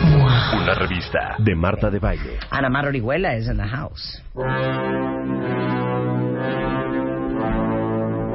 Ana Mar, como saben bien, es psicoterapeuta, conferencista, tallerista, escritora, eh, fundadora de la clínica ERA, creadora del método ERA, ha creado e impartido cursos por más de 15 años interrumpidos, este, y ahora es autora del bestseller Hambre de Hombre, y el 23 de septiembre va a estar en Puebla con Aura Medina y Mario Guerra, este, dando una conferencia increíble para todos nuestros fans y cuentavientes poblanos. Al ratito les digo exactamente cómo está el asunto. Pero lo decía Mónica Flores de Manpower Group hace un momento.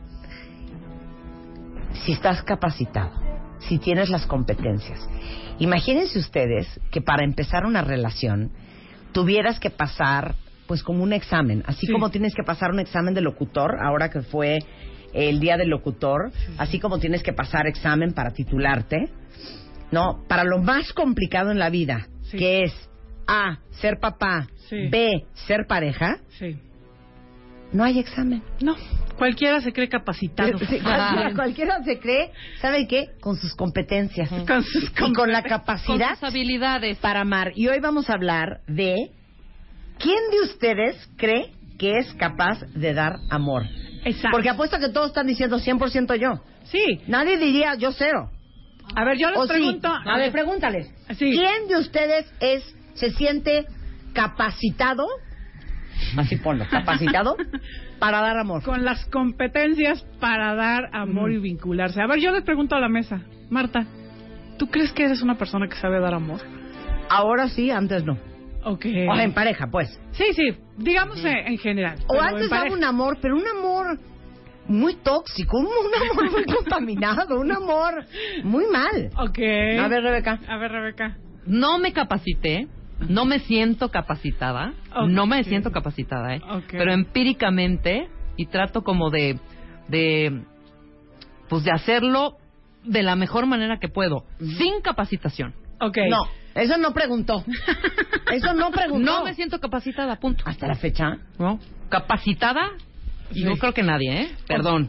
Perdón. Bueno, es que No, pero realmente... estás más capacitada que antes. Ah, Estamos más entrenadas, que es otra cosa. Yo creo que también entra, más experiencia. puede Más ser experiencia. capacitada Ajá. para dar amor. Que el amor vaya sano, que el amor vaya bien, pues esa es otra, otra índole. Bueno, Ah. si le das amor de buena calidad y pones de, de ti algo bueno a la relación, es mucho más probable que vaya bien y que crezca sana y que y que verdaderamente se desarrolle a que a que das amor tóxico.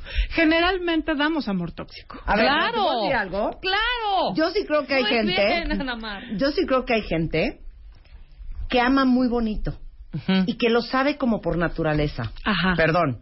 Spider-Man Mm. sabe amar muy bonito. Di Ok. que no. Tú que No, lo sí. conoces. Ok, A ver, ¿qué dirías que es bonito? O sea, ¿qué, una, en una palabra, Sí. ¿qué dirías que lo que es tan bonito? Yo te, y yo te voy a decir qué es. Pero dilo tú. En una palabra, En una palabra, ¿por qué ¿qué digo yo que es tan bonito? En una palabra. Híjole. Sanidad mental. No. No. Yo diría ah, Pues el una más- palabra. Yo diría, pero quiero que la digas. Ay, hijo. A ver si latino, hija. Se me vino a la cabeza. Es una palabra que me da medio asco, pero la voy a decir. Empático. No, asquerosa. Cero, ¿verdad? Cero. Yo diría que porque es un amor libre. O sea, porque es un tipo que no está dándote... Cero, es un bebé verdugo. Cero. Totalmente bebé No, espérate, verdugo. a ver, espérate. Yo digo que es un amor bonito porque es un, porque da, se vincula, porque hay como una parte libre, noble. O sea, ese es el, ese es el amor Sano. sano. No estás controlando, no es una estrategia, no te está dando y te cobra la factura, No. te está diciendo, Bueno, en este, eh, bueno, voy a hacer y, No ahora tú vas a hacer por veces. mí, o, o, o tú ya sabes que si que te va a querer y vas a después al rato, vas a, al rato vas a tener que pagar la factura porque o porque entonces ya se siente con derecho o porque entonces con eso te va a controlar o Ah, no, porque nada tú con eso, No, no. no. Es- eso yo le llamo un amor libre, o sea, cuando nosotros Más bien limpio. limpio, ¿no? Sin agenda secundaria. Ahorita van los cuentavientes para que veas cómo te va a ir el 23 en Puebla. Gaby dice, no tengo idea cómo se hace eso. Bien, Mari dice, Gaby. no soy capaz, lo confieso. Y la segunda pregunta, tampoco no sé. Eh, yo no soy capaz. Eh, no me siento capacitada para el amor en pareja, tampoco, dice una cuenta Amor bonito, en una palabra, es tranquilidad, dice Generation Care. Eh, Mm, no yo merengues y harto, alguien que sí se siente capacitado. Este, en fin. ¿Cómo aprendemos esa materia? La pregunta es esa. Hijo, con unos, con unos ejemplos pésimos. Exactamente. Por- La pregunta para todos es, ¿cómo, ¿cuántos de ustedes vieron a sus papás besarse? Afectuosos. Sí, mucho. Acariciarse. va. Sí. ¿Cómo Totalmente. se expresaban Sí, afecto? Cero. Y hasta se Next. decían cositas así como bien cursis que decías, ya mamá, ¿Cómo? ya no Ah, me digas así. En general, no saben expresarse afecto. En general, nunca los viste besarse. En general, estas, eh, eh, eh, digamos que había más rivalidad, más conflicto. No, síguenos haciendo preguntas. A ver. Total. ¿Quién de ustedes? ¿Qué ejemplo tienen respecto a llenar las necesidades afectivas a través de sus figuras? No nada más de cómo se daban afecto a sus papás, sino cómo te daban el afecto tus papás. Cómo aceptaban quién eras, validabas quién eras. ¿Cuáles son esas necesidades afectivas que a lo mejor los papás no supieron llenar o que nunca te dieron un modelo? ¿Saben cuáles son las, las necesidades afectivas? ¿Tú llenas las necesidades afectivas de tu pareja? ¿Algún día te has preguntado? Porque ya damos por hecho, nos emparejamos y ahí hacemos, dice que somos pareja, pero en realidad no sabemos ni cuáles son las necesidades afectivas del otro, ni cuáles son mis propias necesidades y, y, y vamos por la vida realmente, pues, disque llenándolas, ¿no? Es que has dicho algo importantísimo. En la frase damos por hecho. Sí. Y te voy a decir una cosa, sería tan padre dar por hecho todo. O sea, nos quitaría tanto peso dar por hecho cuando dos personas se conectan y dan por hecho en pareja. ¿Sí me explico? No, o no, sea, lo 100 y estamos 100. entendiendo. Sí, sí, sí, sí. sí. Pero el dar- estamos entendiendo. O sea, como por que confías. Sí, das y das. Das por hecho que te está dando en 100 porque si te lo está dando yo Sí. doy por hecho que me lo va a dar de regreso a fuerza. Sí, pero- En una sanidad mental. Claro, pero lo que sucede es que damos por hecho de que, bueno, como ya estamos juntos, llenamos nuestras necesidades. Como ya vivimos juntos, como dormimos juntos, como tenemos un proyecto. Ya nos como- amamos, Como ¿no? tenemos hijos, como. Tan es así que Me- por eso me vas a amar toda la vida. Tan es así que por eso en Chila, cuando le dices, mi amor, es que nunca me dices que me quieres. ¿Con quién estoy? ¿Con quién estoy? Es obvio, si no Entonces, estuviera das por hecho que si estoy contigo es porque te quiero. No, señor. Claro que no. Eso es justamente un error, porque pensamos que porque ya somos pareja o porque somos esposos ya llenamos nuestras necesidades. Efectivamente, no. A ver, yo quiero preguntarles. ¿Cómo sabes que tú tienes tus necesidades afectivas resueltas y cómo sabes que tú resuelves las necesidades de tu pareja? Claro. ¿Cómo lo sabes? ¿Cuáles son estas necesidades? Les voy a mencionar algunas. Comunicación. Comunicarse con intimidad, con veracidad, con honestidad, Que con alguien te vulnerabilidad. escuche, que alguien sea tu cómplice, Es que no muy te juzgue, importante. que te acepte. Si tú estás en una pareja donde nunca te sientes escuchada, por- donde siempre te sientes ca- descalificado, donde nunca puedes opinar, entonces esa necesidad no está cubierta. Intimidad, o sea, la intimidad es, una, es un momento, son espacios donde compartimos de alma a alma, de ser a ser, donde yo te digo cómo me siento, donde te digo quién soy, donde te digo qué pienso de la vida, lo que me apasiona. Espacios de intimidad, por ejemplo, la intimidad después de hacer el amor. Uno puede hacer el amor con intimidad o sin intimidad. Cuando haces el amor con intimidad, estás compartiendo un espacio de diálogo, de verse a los ojos. Hay un diálogo del alma. Entonces, esa parte, cuando nosotros, cuando Ay, qué solamente. oso. asco, ¿eh? Qué pena. No, qué pero te digo una A ver, cosa, no, claro. pero lo que está diciendo Ana Mar sí es cierto. Porque cuando tienes buena intimidad, Sí. yo pienso, ¿eh? A lo mejor vas a decir que estoy totalmente distorsionada. Pero lo que eso te reafirma Ajá. es también que alguien ama, celebra, acepta y valora tu cuerpo Sí. Claro. y tu alma y lo más íntimo y profundo e imperfecto Sí. que tú eres. Ser, o sea, ¿Eh? realmente Rebeca? O sea, hay contacto, hay vínculo. ¿Cuántas veces has hecho el amor y, y sientes que en verdad fuiste un objeto? Por eso es lo que te digo, que yo creo que cuando alguien no te pela en el sexo o cuando sientes que te rechazan por tu peso o porque tus gorditos o porque no eres la diosa del amor, te duele porque lo que está enviándote esa persona como mensaje Es es un rechazo. es un rechazo y es no eres suficiente, eh, no, ¿me entiendes? Ya en una parte tan íntima de la relación, Claro, ¿no? O sea, ¿con exacto. quién más intimidad? Te Entonces, entiendo. Estoy de acuerdo contigo. esa, esa necesidad, o sea, no solamente, creo que en esta vida tan acelerada, solemos utilizar al otro para, para saciar nuestras necesidades sexuales, pero no tenemos espacios de intimidad. Y más cuando tienes hijos, cuando tienes toda una bola de actividades y cotidianidad, simplemente desahogas, pero no hay espacios para tocarse, para mirarse, para hablarse de lo que les, de lo que son, de lo que sienten, de lo que les pasa en lo más profundo. Todo es organizativo, todos son Sí. pagos, todo es cotidianidad. Claro. Necesidad de aceptación. lo mismo. O sea, yo eh, necesito no solamente sentirme aceptada en cómo soy físicamente, sino en, lo, en, mis, en mis defectos, en mis carencias, en mis compulsiones, en mis miedos. O sea, ¿cuántas veces estamos todo el tiempo persiguiendo a nuestra pareja porque no es perfecto? Porque no es ese que tiene la idea clarísima todo el tiempo, ese que responde conforme a tu expectativa, ese que es eh, asertivo o, Sí. o, o que tiene eh, la idea, o etcétera. O sea, todo el tiempo eh, queremos un hombre o una mujer en- que cumpla las expectativas de nuestra cabeza y en realidad estamos peleados con eso. Entonces, la necesidad de aceptación, de reconocimiento, reconozco lo que haces por mí, lo bueno que es tu presencia en mi vida, ese lunch, ese dinero que das a la casa, esa basura que sacas, ese, esos huevitos de la mañana, ese buenos días, esa presencia. ¿Cuántas veces le han dicho a, a su pareja, de verdad, tu presencia en la noche, el que estés aquí, tocarte con mi pie, hacerte piojito, en verdad eh, llena mucho mi vida? Claro. Son y reconocimientos reconocer el cotidianos. profesional que eres, el padre que eres, la madre que eres, la hija, la persona, el ser humano. Totalmente. ¿No? El reconocimiento es Claro. fundamental. ¿Cuántos de ustedes, por inseguros, no le dicen a su pareja, me encantas, estás guapísima? Oye, el otro día O me dijo una guapísimo"? amiga hace al- algunos años, el otro día, ¿eh? hace algunos años, enfrente de toda la mesa. Hija, me parece tan mala idea que todo el día le estés diciendo a tu esposo que es fantástico, maravilloso y que es un cuero y es un guapo. ¿Se la va a creer? Exacto. Y dije, ¡Qué bueno! ¡Qué pinche! Ajá. Claro. Eso. ¿Tu pareja tiene que ser tu más grande fan? Claro. Totalmente. Y además, si quieres un hombre Vieja o una egoísta. mujer empoderado, empodéralo tú. Empodéralo, reconócelo, apláudele, sé su fan, porque Claro. después tenemos esta torcida visión de que entonces hay que descalificarlo o hay que dar por Sí. hecho, no le digas, o porque entonces se va a sentir muchísimo desde una inseguridad, ¿no? Sí. La sexualidad, el contacto físico, las caricias, el, el, el, el que haya diversidad, cambio, movimiento, todo esa, el respeto a lo que el otro es, a lo que el otro elige, cómo resuelve, todas esas son necesidades afectivas.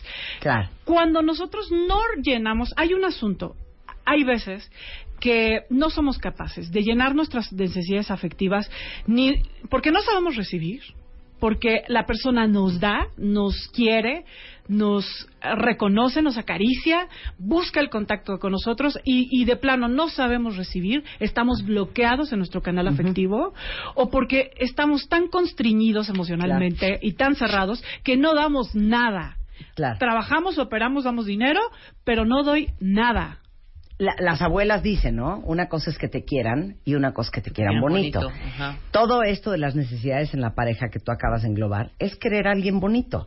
Porque cuántos de ustedes no dicen, es que lo amo o la amo, pero, o sea, me parece el más loser y adivina qué, se te nota. Me parece un imbécil y se te nota. Lo critico todo el día y es obvio. Este, eh, eh, eh, lo quiero muchísimo, pero híjole, es que en la cama no hay forma. Todo eso que tú crees que no se te nota, se te nota. Por supuesto. ¿Y cómo vas a creer que la persona, creer que la persona va a decir, me siento tan bien con el amor que me das? Sí. Cero. Totalmente. Y después pasa que entonces estamos vacíos en la relación, estamos cansados, aburridos, porque o das muchísimo y a ti no te da nada, o porque realmente la otra persona se desvive por ti y a ti y tú no sabes cómo corresponder. Y entonces ahora sí, ¿no? De, de pronto, eh, obviamente la típica salida de la infidelidad porque no sabemos estar y, y establecer relaciones duraderas. Entonces me busco un amante o eh, la típica salida donde estoy en la relación pero no estoy. Somos en el complejo del mueble, ¿no? Sí. Donde ya compartimos la vida, pero en realidad ni nos miramos a los ojos ni nos vemos. Claro. Y entonces hay que preguntarnos, o sea, ¿realmente tú estás dando y recibiendo? Claro. Regresando del corte, inspirado en un tuit que acabo de leer, es posible que tú sí tengas capacidad para dar amor, pero que estés con alguien totalmente incapacitado. ¿Cómo funciona eso regresando del corte? No se vaya. O sea, no doy crédito, cuentavientes, que para las dos cosas más complicadas en el mundo, que es A, ser papás, y B, ser pareja, no hay una certificación Totalmente. no hay, una- no hay un examen. Vamos a no un- la Claro, te lo certificación, juro. Estamos con Ana Mar Orihuela hablando de si ustedes son capaces, si somos capaces, si estamos capacitados, si tenemos las competencias para dar amor. Y después de esta increíble lista de las necesidades básicas que tiene una pareja de comunicación, intimidad, aceptación, reconocimiento, sexualidad, contacto físico respeto, este, ahora sí que si estamos listos para, para ser ese tipo de persona. Nos quedamos en esta pregunta, en esta pregunta justo de qué pasa cuando tú estás en una relación donde tú das y das y das y yo entonces te ayudo, te abrazo, te comunico, te contengo, te escucho, te amo, te eh, Te apoyo, te coopero, te y la otra te es una compro, piedra enojada, demandante, siempre no, siempre controlando o, o monísima, o monísima, pero con todo mundo. con una gran discapacidad emocional. Sí, sí, monísima con todo mundo, este, o monísimo con todo mundo, pero contigo cero, contigo. O monísimo contigo, pero que no que no conecta, que no Ajá, que no sí, se sí. da, que no se abre, que que no. Claro. Sí, ¿cuántos de ustedes han salido en una han, han salido a terminar una relación justo porque se sentían vacíos, porque ninguna de estas necesidades estaba satisfecha y, a- y solamente jugaban juegos psicológicos? Es que para ahí. Ahorita se me viene una, una cosa a la cabeza horrenda. Sí. ¿Qué? Es que muchas veces uno está con una persona y muchos dicen, no, pues la verdad es que es más mi roommate que mi pareja, ¿no? Sí. En donde el contacto o el intercambio en esa pareja se, se limita a los sábados de fútbol con los hijos, las transacciones, eh, Las comidas a- a- familiares. no, a las comidas familiares, eh, hacer cuentas para ver el presupuesto, el pago de colegiatura, el llevar a los niños a Disney, que el intercambio es absolutamente transaccional. Total. Y es bien fácil estar en una situación así y creer que lo que tienes es una relación. Exacto, Y no en es, realidad no y es. no es, y no es, ¿eh? Y tus necesidades afectivas están menos cero y eso significa que te sientes triste, vacío, eh, que hay una sensación de no, de que nada es suficiente, que te cuesta Claro. trabajo sentir que disfrutas la vida, que te sientes parte de. Claro. Realmente cubrir las necesidades afectivas no es una cuestión de, de tercera necesidad, Claro. es una cuestión de primera necesidad. Claro, eh, de hecho, y lo digo públicamente porque ella lo hizo público ayer en Instagram, una chava que nos escucha en Colombia me escribió que ella pasa de 8 de la mañana a 8 de la noche totalmente sola con su hijo, que su pareja nunca está presente, que su pareja no está presente ni físicamente durante el día, ni a través del teléfono, ni emocionalmente disponible, y que ella sentía que había alguien más y que estaba desesperada, se siente sola y no sabe qué hacer. Claro. Y le contesté en Instagram, ahí pueden verlo en el último post, todo un rollo. Pero le dije, es que a estas alturas es in- in- indistinto si tiene una persona o no. Total. El punto es que, A, tú te sientes sola y estás en una relación que hoy por hoy lo único que te genera y lo único que te aporta es incertidumbre, angustia, miedo y soledad. Entonces tú nada más hazte dos preguntas. ¿Tú quieres estar en una relación, quote, quote, subrayado, así? Claro. tú te debes primero a ti misma y segundo al ejemplo que tú le estás dando a tu hijo de lo que es una pareja sana. Totalmente. Uno ah, casi nunca quiere hacer cosas que son incómodas, que son difíciles y que implican un cambio. Sí. Pero a veces es la única opción que tienes. Entonces, Totalmente. pregúntate y tomar una decisión. Cuando uno se queda en relaciones así es por dos motivos. Uno, porque tú aprendiste que la vida es así. Tú creciste en una familia donde las necesidades afectivas no eran, no se llenaban y donde hay una idea desde tu visión y desde, desde, desde lo que aprendiste, pues que así es la vida, que el amor no existe, que es poco, que en realidad hay que vivir disque acompañados, pero en realidad desconectados y, y bueno, pues eh, eh, te quedas ahí porque es lo que aprendiste. Cuando nosotros estamos capitaneados por nuestro sobreviviente, por nuestra parte instintiva, no entendemos que eso no es posible, que hay que llenar nuestras necesidades, que hay que saltar una manera diferente, a una manera diferente de estar en la vida y de aspirar a vínculos nutritivos, íntimos, verdaderos. O sea, el adulto lo entiende, el niño no lo entiende. El niño se quedará en la comodidad, en el supuesto acompañamiento, aunque esté borracho, dormido, infiel, ausente, pero que esté el bulto. Eso es lo que, esa es la fantasía del niño o la fantasía de la niña, que esté el bulto, porque el bulto me hace pensar que estoy eh, acompañado, pero en realidad no. La soledad, el vacío, el enojo, la frustración y todas estas emociones que nos llevan a, a grandes depresiones siguen, siguen ahí como un cáncer que va creciendo y que nadie ve y que nadie observa.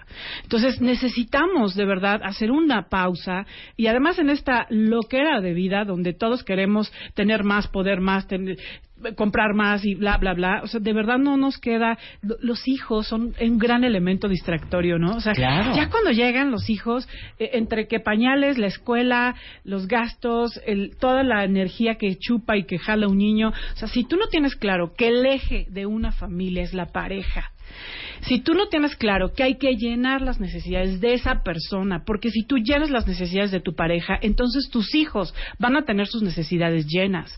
Porque en realidad no es llenando las necesidades de los hijos nada más y dejando desnutrido a tu pareja como va a ser sano ese sistema. O viceversa.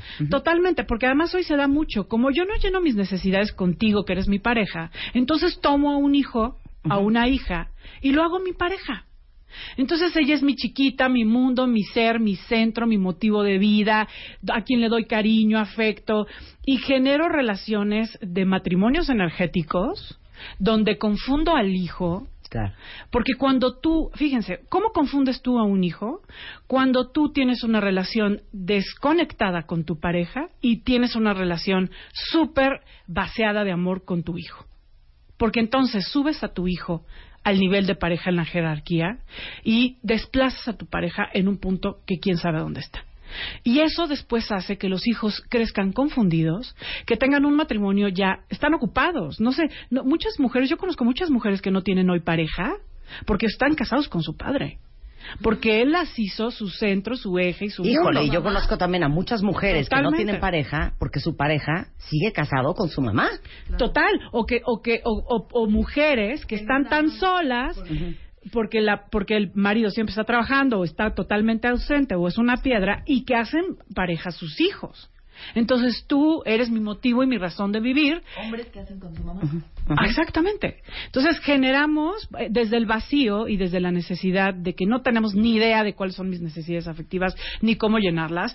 Entonces eh, empiezo a jugar pego- juegos perversos, juegos perversos con los hijos, distorsionando toda su visión de la de lo que, de- digamos que de su nivel jerárquico. O sea, un hijo es un hijo y tú eres pareja de eh, tu pareja son un núcleo, son el vínculo y entonces el amor no tiene que ser horizontal con claro, un hijo. Claro, pero, pero les digo una cosa, para mí esto es medular, porque yo sé que hay muchos de ustedes que están escuchándonos ahora y que están diciendo, absolutamente, yo no tengo ninguna relación, esto es una transacción comercial, esto es una sociedad parental, pero pareja, somos cero pareja.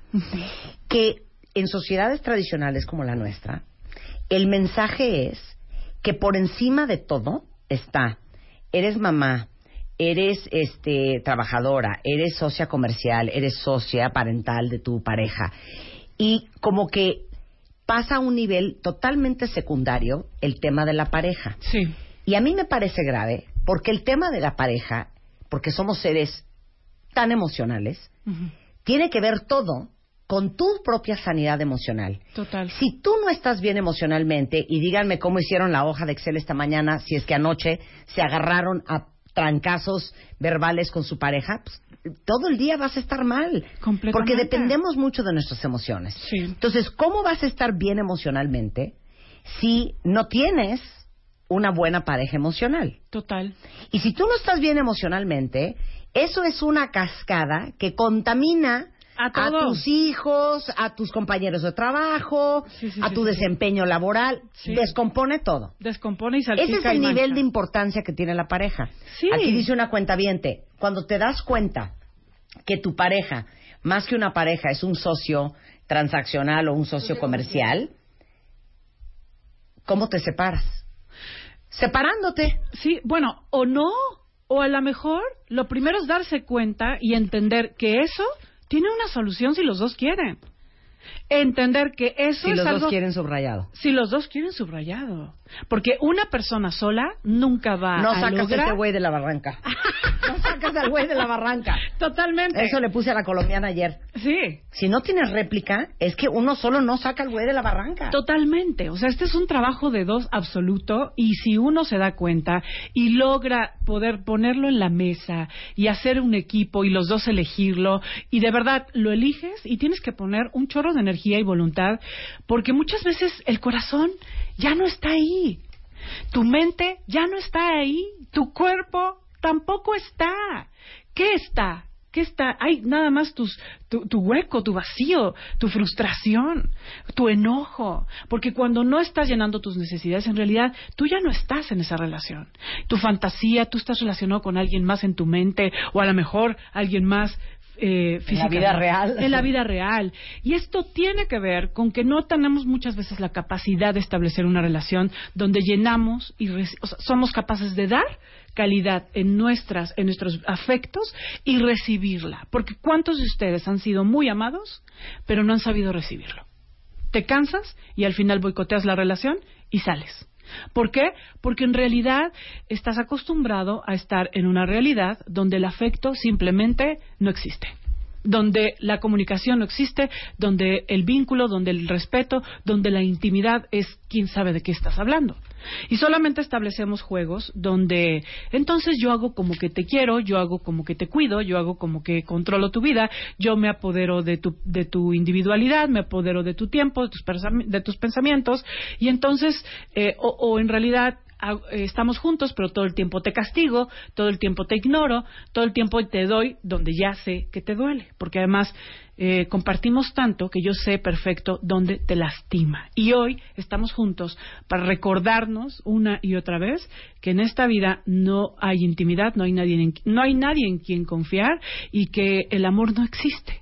Y eso es completamente nocivo para ti, pero no solamente para ti y para él, sino para tus hijos, para todo tu sistema, porque como bien decía Marta, es, es como una salpicadera por todos lados, no eres productivo ni en el trabajo, no eres productivo en tu vida, en tu salud. ¿Cuántos de ustedes están, llevan enfermos mucho tiempo y son justamente todas estas eh, gritos de necesito afecto, me, me siento vacío, no le encuentro sentido a nada, trabajo y hago las cosas por inercia, por deber, pero nunca por alegría, por placer, por gusto. Y todo esto tiene que ver con esta incapacidad de darnos amor, de poder mirarnos a los ojos, de poder estar abiertos al dar y recibir. Porque, perdón, pero si, si tú crees que amas muchísimo y eres una persona que se la pasa dando, dando, dando, ayudando, este, rescatando, aconsejando, comprando, regalando, eso no es dar amor, eso es comprar amor. Y eso tampoco resuelve el problema porque siempre te vas a sentir devastado, siempre te vas a sentir usado, decepcionado. Y eso es establecer un juego psicológico. Entonces, establecemos estos juegos perversos y no, digamos que no es nunca un camino que nos va a hacer sentir contentos, plenos, cercanos y alegres. ¿Qué hay que hacer? Aquí tengo una frase. ¿Sabes que tú sabes, cuando tú das amor, sabes que es amor? Porque no hay control estás viendo a la otra persona, sabes quién es, no es la persona de tu cabeza, no es tu fantasía, no es tu príncipe o tu princesa, es sabes quién es en sus dos rostros, en su lado A, en su lado B, sabes lo que esperas y desde un lugar muy consciente eliges relacionarte con esa persona con toda la responsabilidad que esto implica. Sabes que es amor porque ofreces tu vulnerabilidad y te haces responsable de tus carencias, de tu parte. No necesitas ni ser perfecto, ni estar, ni no tener heridas, no, solamente hacerte responsable de tu parte. Sabes que es amor porque nunca nunca haces nada que vaya en contra de ti mismo. O sea, está este de me mutilo, renuncio a mí, voy en contra de mis valores, de lo que quiero, de mi tiempo, de mi dinero, por amor. No, eso tampoco es amor. Una persona que no sabe mirar sus propias necesidades jamás es capaz de llenar las necesidades de otro. Siempre jugará juegos. Y ese es el gran problema. Si tú estás en este lugar, si tú estás, si te, si te estás, y si estás escuchando y te identificas, necesitas activar el cuerpo del afecto, activar el canal del afecto. ¿Cómo? Para activar esa conexión con las necesidades, primero, hay que aprender a escuchar el cuerpo. El cuerpo es una, es un gran eh, puente de comunicación con nuestra necesidad, un gran puente de comunicación con lo que sentimos, con lo que está en el inconsciente y que muchas veces no podemos tener en la conciencia. ¿De qué estás enfermo? Yo te, yo te pregunto, ¿de qué, ¿de qué estás enfermo? ¿Cuáles son tus necesidades? ¿Qué te, ¿Qué te dice de ti tu modo de comer, por ejemplo? ¿Cuántas Así de, veces? Bueno, creo que creo que cuando una de las grandes comunicaciones es nuestro cuerpo también en nuestra forma de comer. En, si dejas de comer, porque hay gente que deja de comer y que se le olvida comer, o hay gente que come y come y come y come y come y, se, y nunca se siente satisfecha. O sea, es una compulsión terrible. ¿Qué te dice esa manera de hacerlo? ¿Cómo fluye tu sexualidad? O sea, tu cuerpo es también eh, una es- se puede comunicar a través de tu contacto con la sexualidad. No me refiero solamente al coito, sino a cómo expresas tu energía femenina, tu energía masculina. Trabajar con la, con la vulnerabilidad es algo muy importante. Yo, eh, escucha esta frase, Marta. Cuando eres capaz de escuchar tu peor verdad y respetarla, estás listo para la intimidad. Sí, no. O sea, cuando muchas veces ni siquiera somos capaces de escuchar eh, lo que pensamos y lo que sentimos, porque nos estamos dando de palos, nos estamos enojando con nosotros porque creemos que debería de ser diferente. Trabajar con tu vulnerabilidad implica, uno, recibir.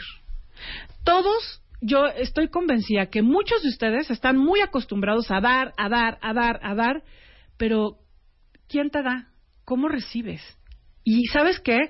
No es un asunto de que el problema es que no hay quien me dé, el problema es que no sabes recibir. Porque cuando tú sabes recibir, entonces las personas naturalmente te dan. Esto es una cuestión energética de un canal que tú abres. Implica salir de lo conocido, lo que controlas. O sea, hay que aprender a a rompernos en nuestras áreas conocidas para poder abrir este canal de vulnerabilidad y salir salir de este lugar conocido donde yo todo lo controlo y siempre eh, voy a pensar lo que voy a decir y tengo ciertas verdades que comparto pero nunca hablo de fondo qué siento y quién soy. Hay que romperse hay que abrirse. Implica tener un apoyo de, de ti mismo para arriesgarte a salir. O sea si nosotros no somos seguros para nosotros mismos, si nos vamos a perseguir, a descalificar, nunca va a abrirse nuestro yo vulnerable, porque siempre vas a ser un riesgo para ti mismo, te vas a empezar a descalificar, a maltratar, a dar de palos. Comunicar es el gran puente de la vulnerabilidad. Ese es el segundo trabajo que, que hay que hacer. El tercer trabajo es saber sentirse vivo eh, en un estado de paz y no en un estado de ansiedad.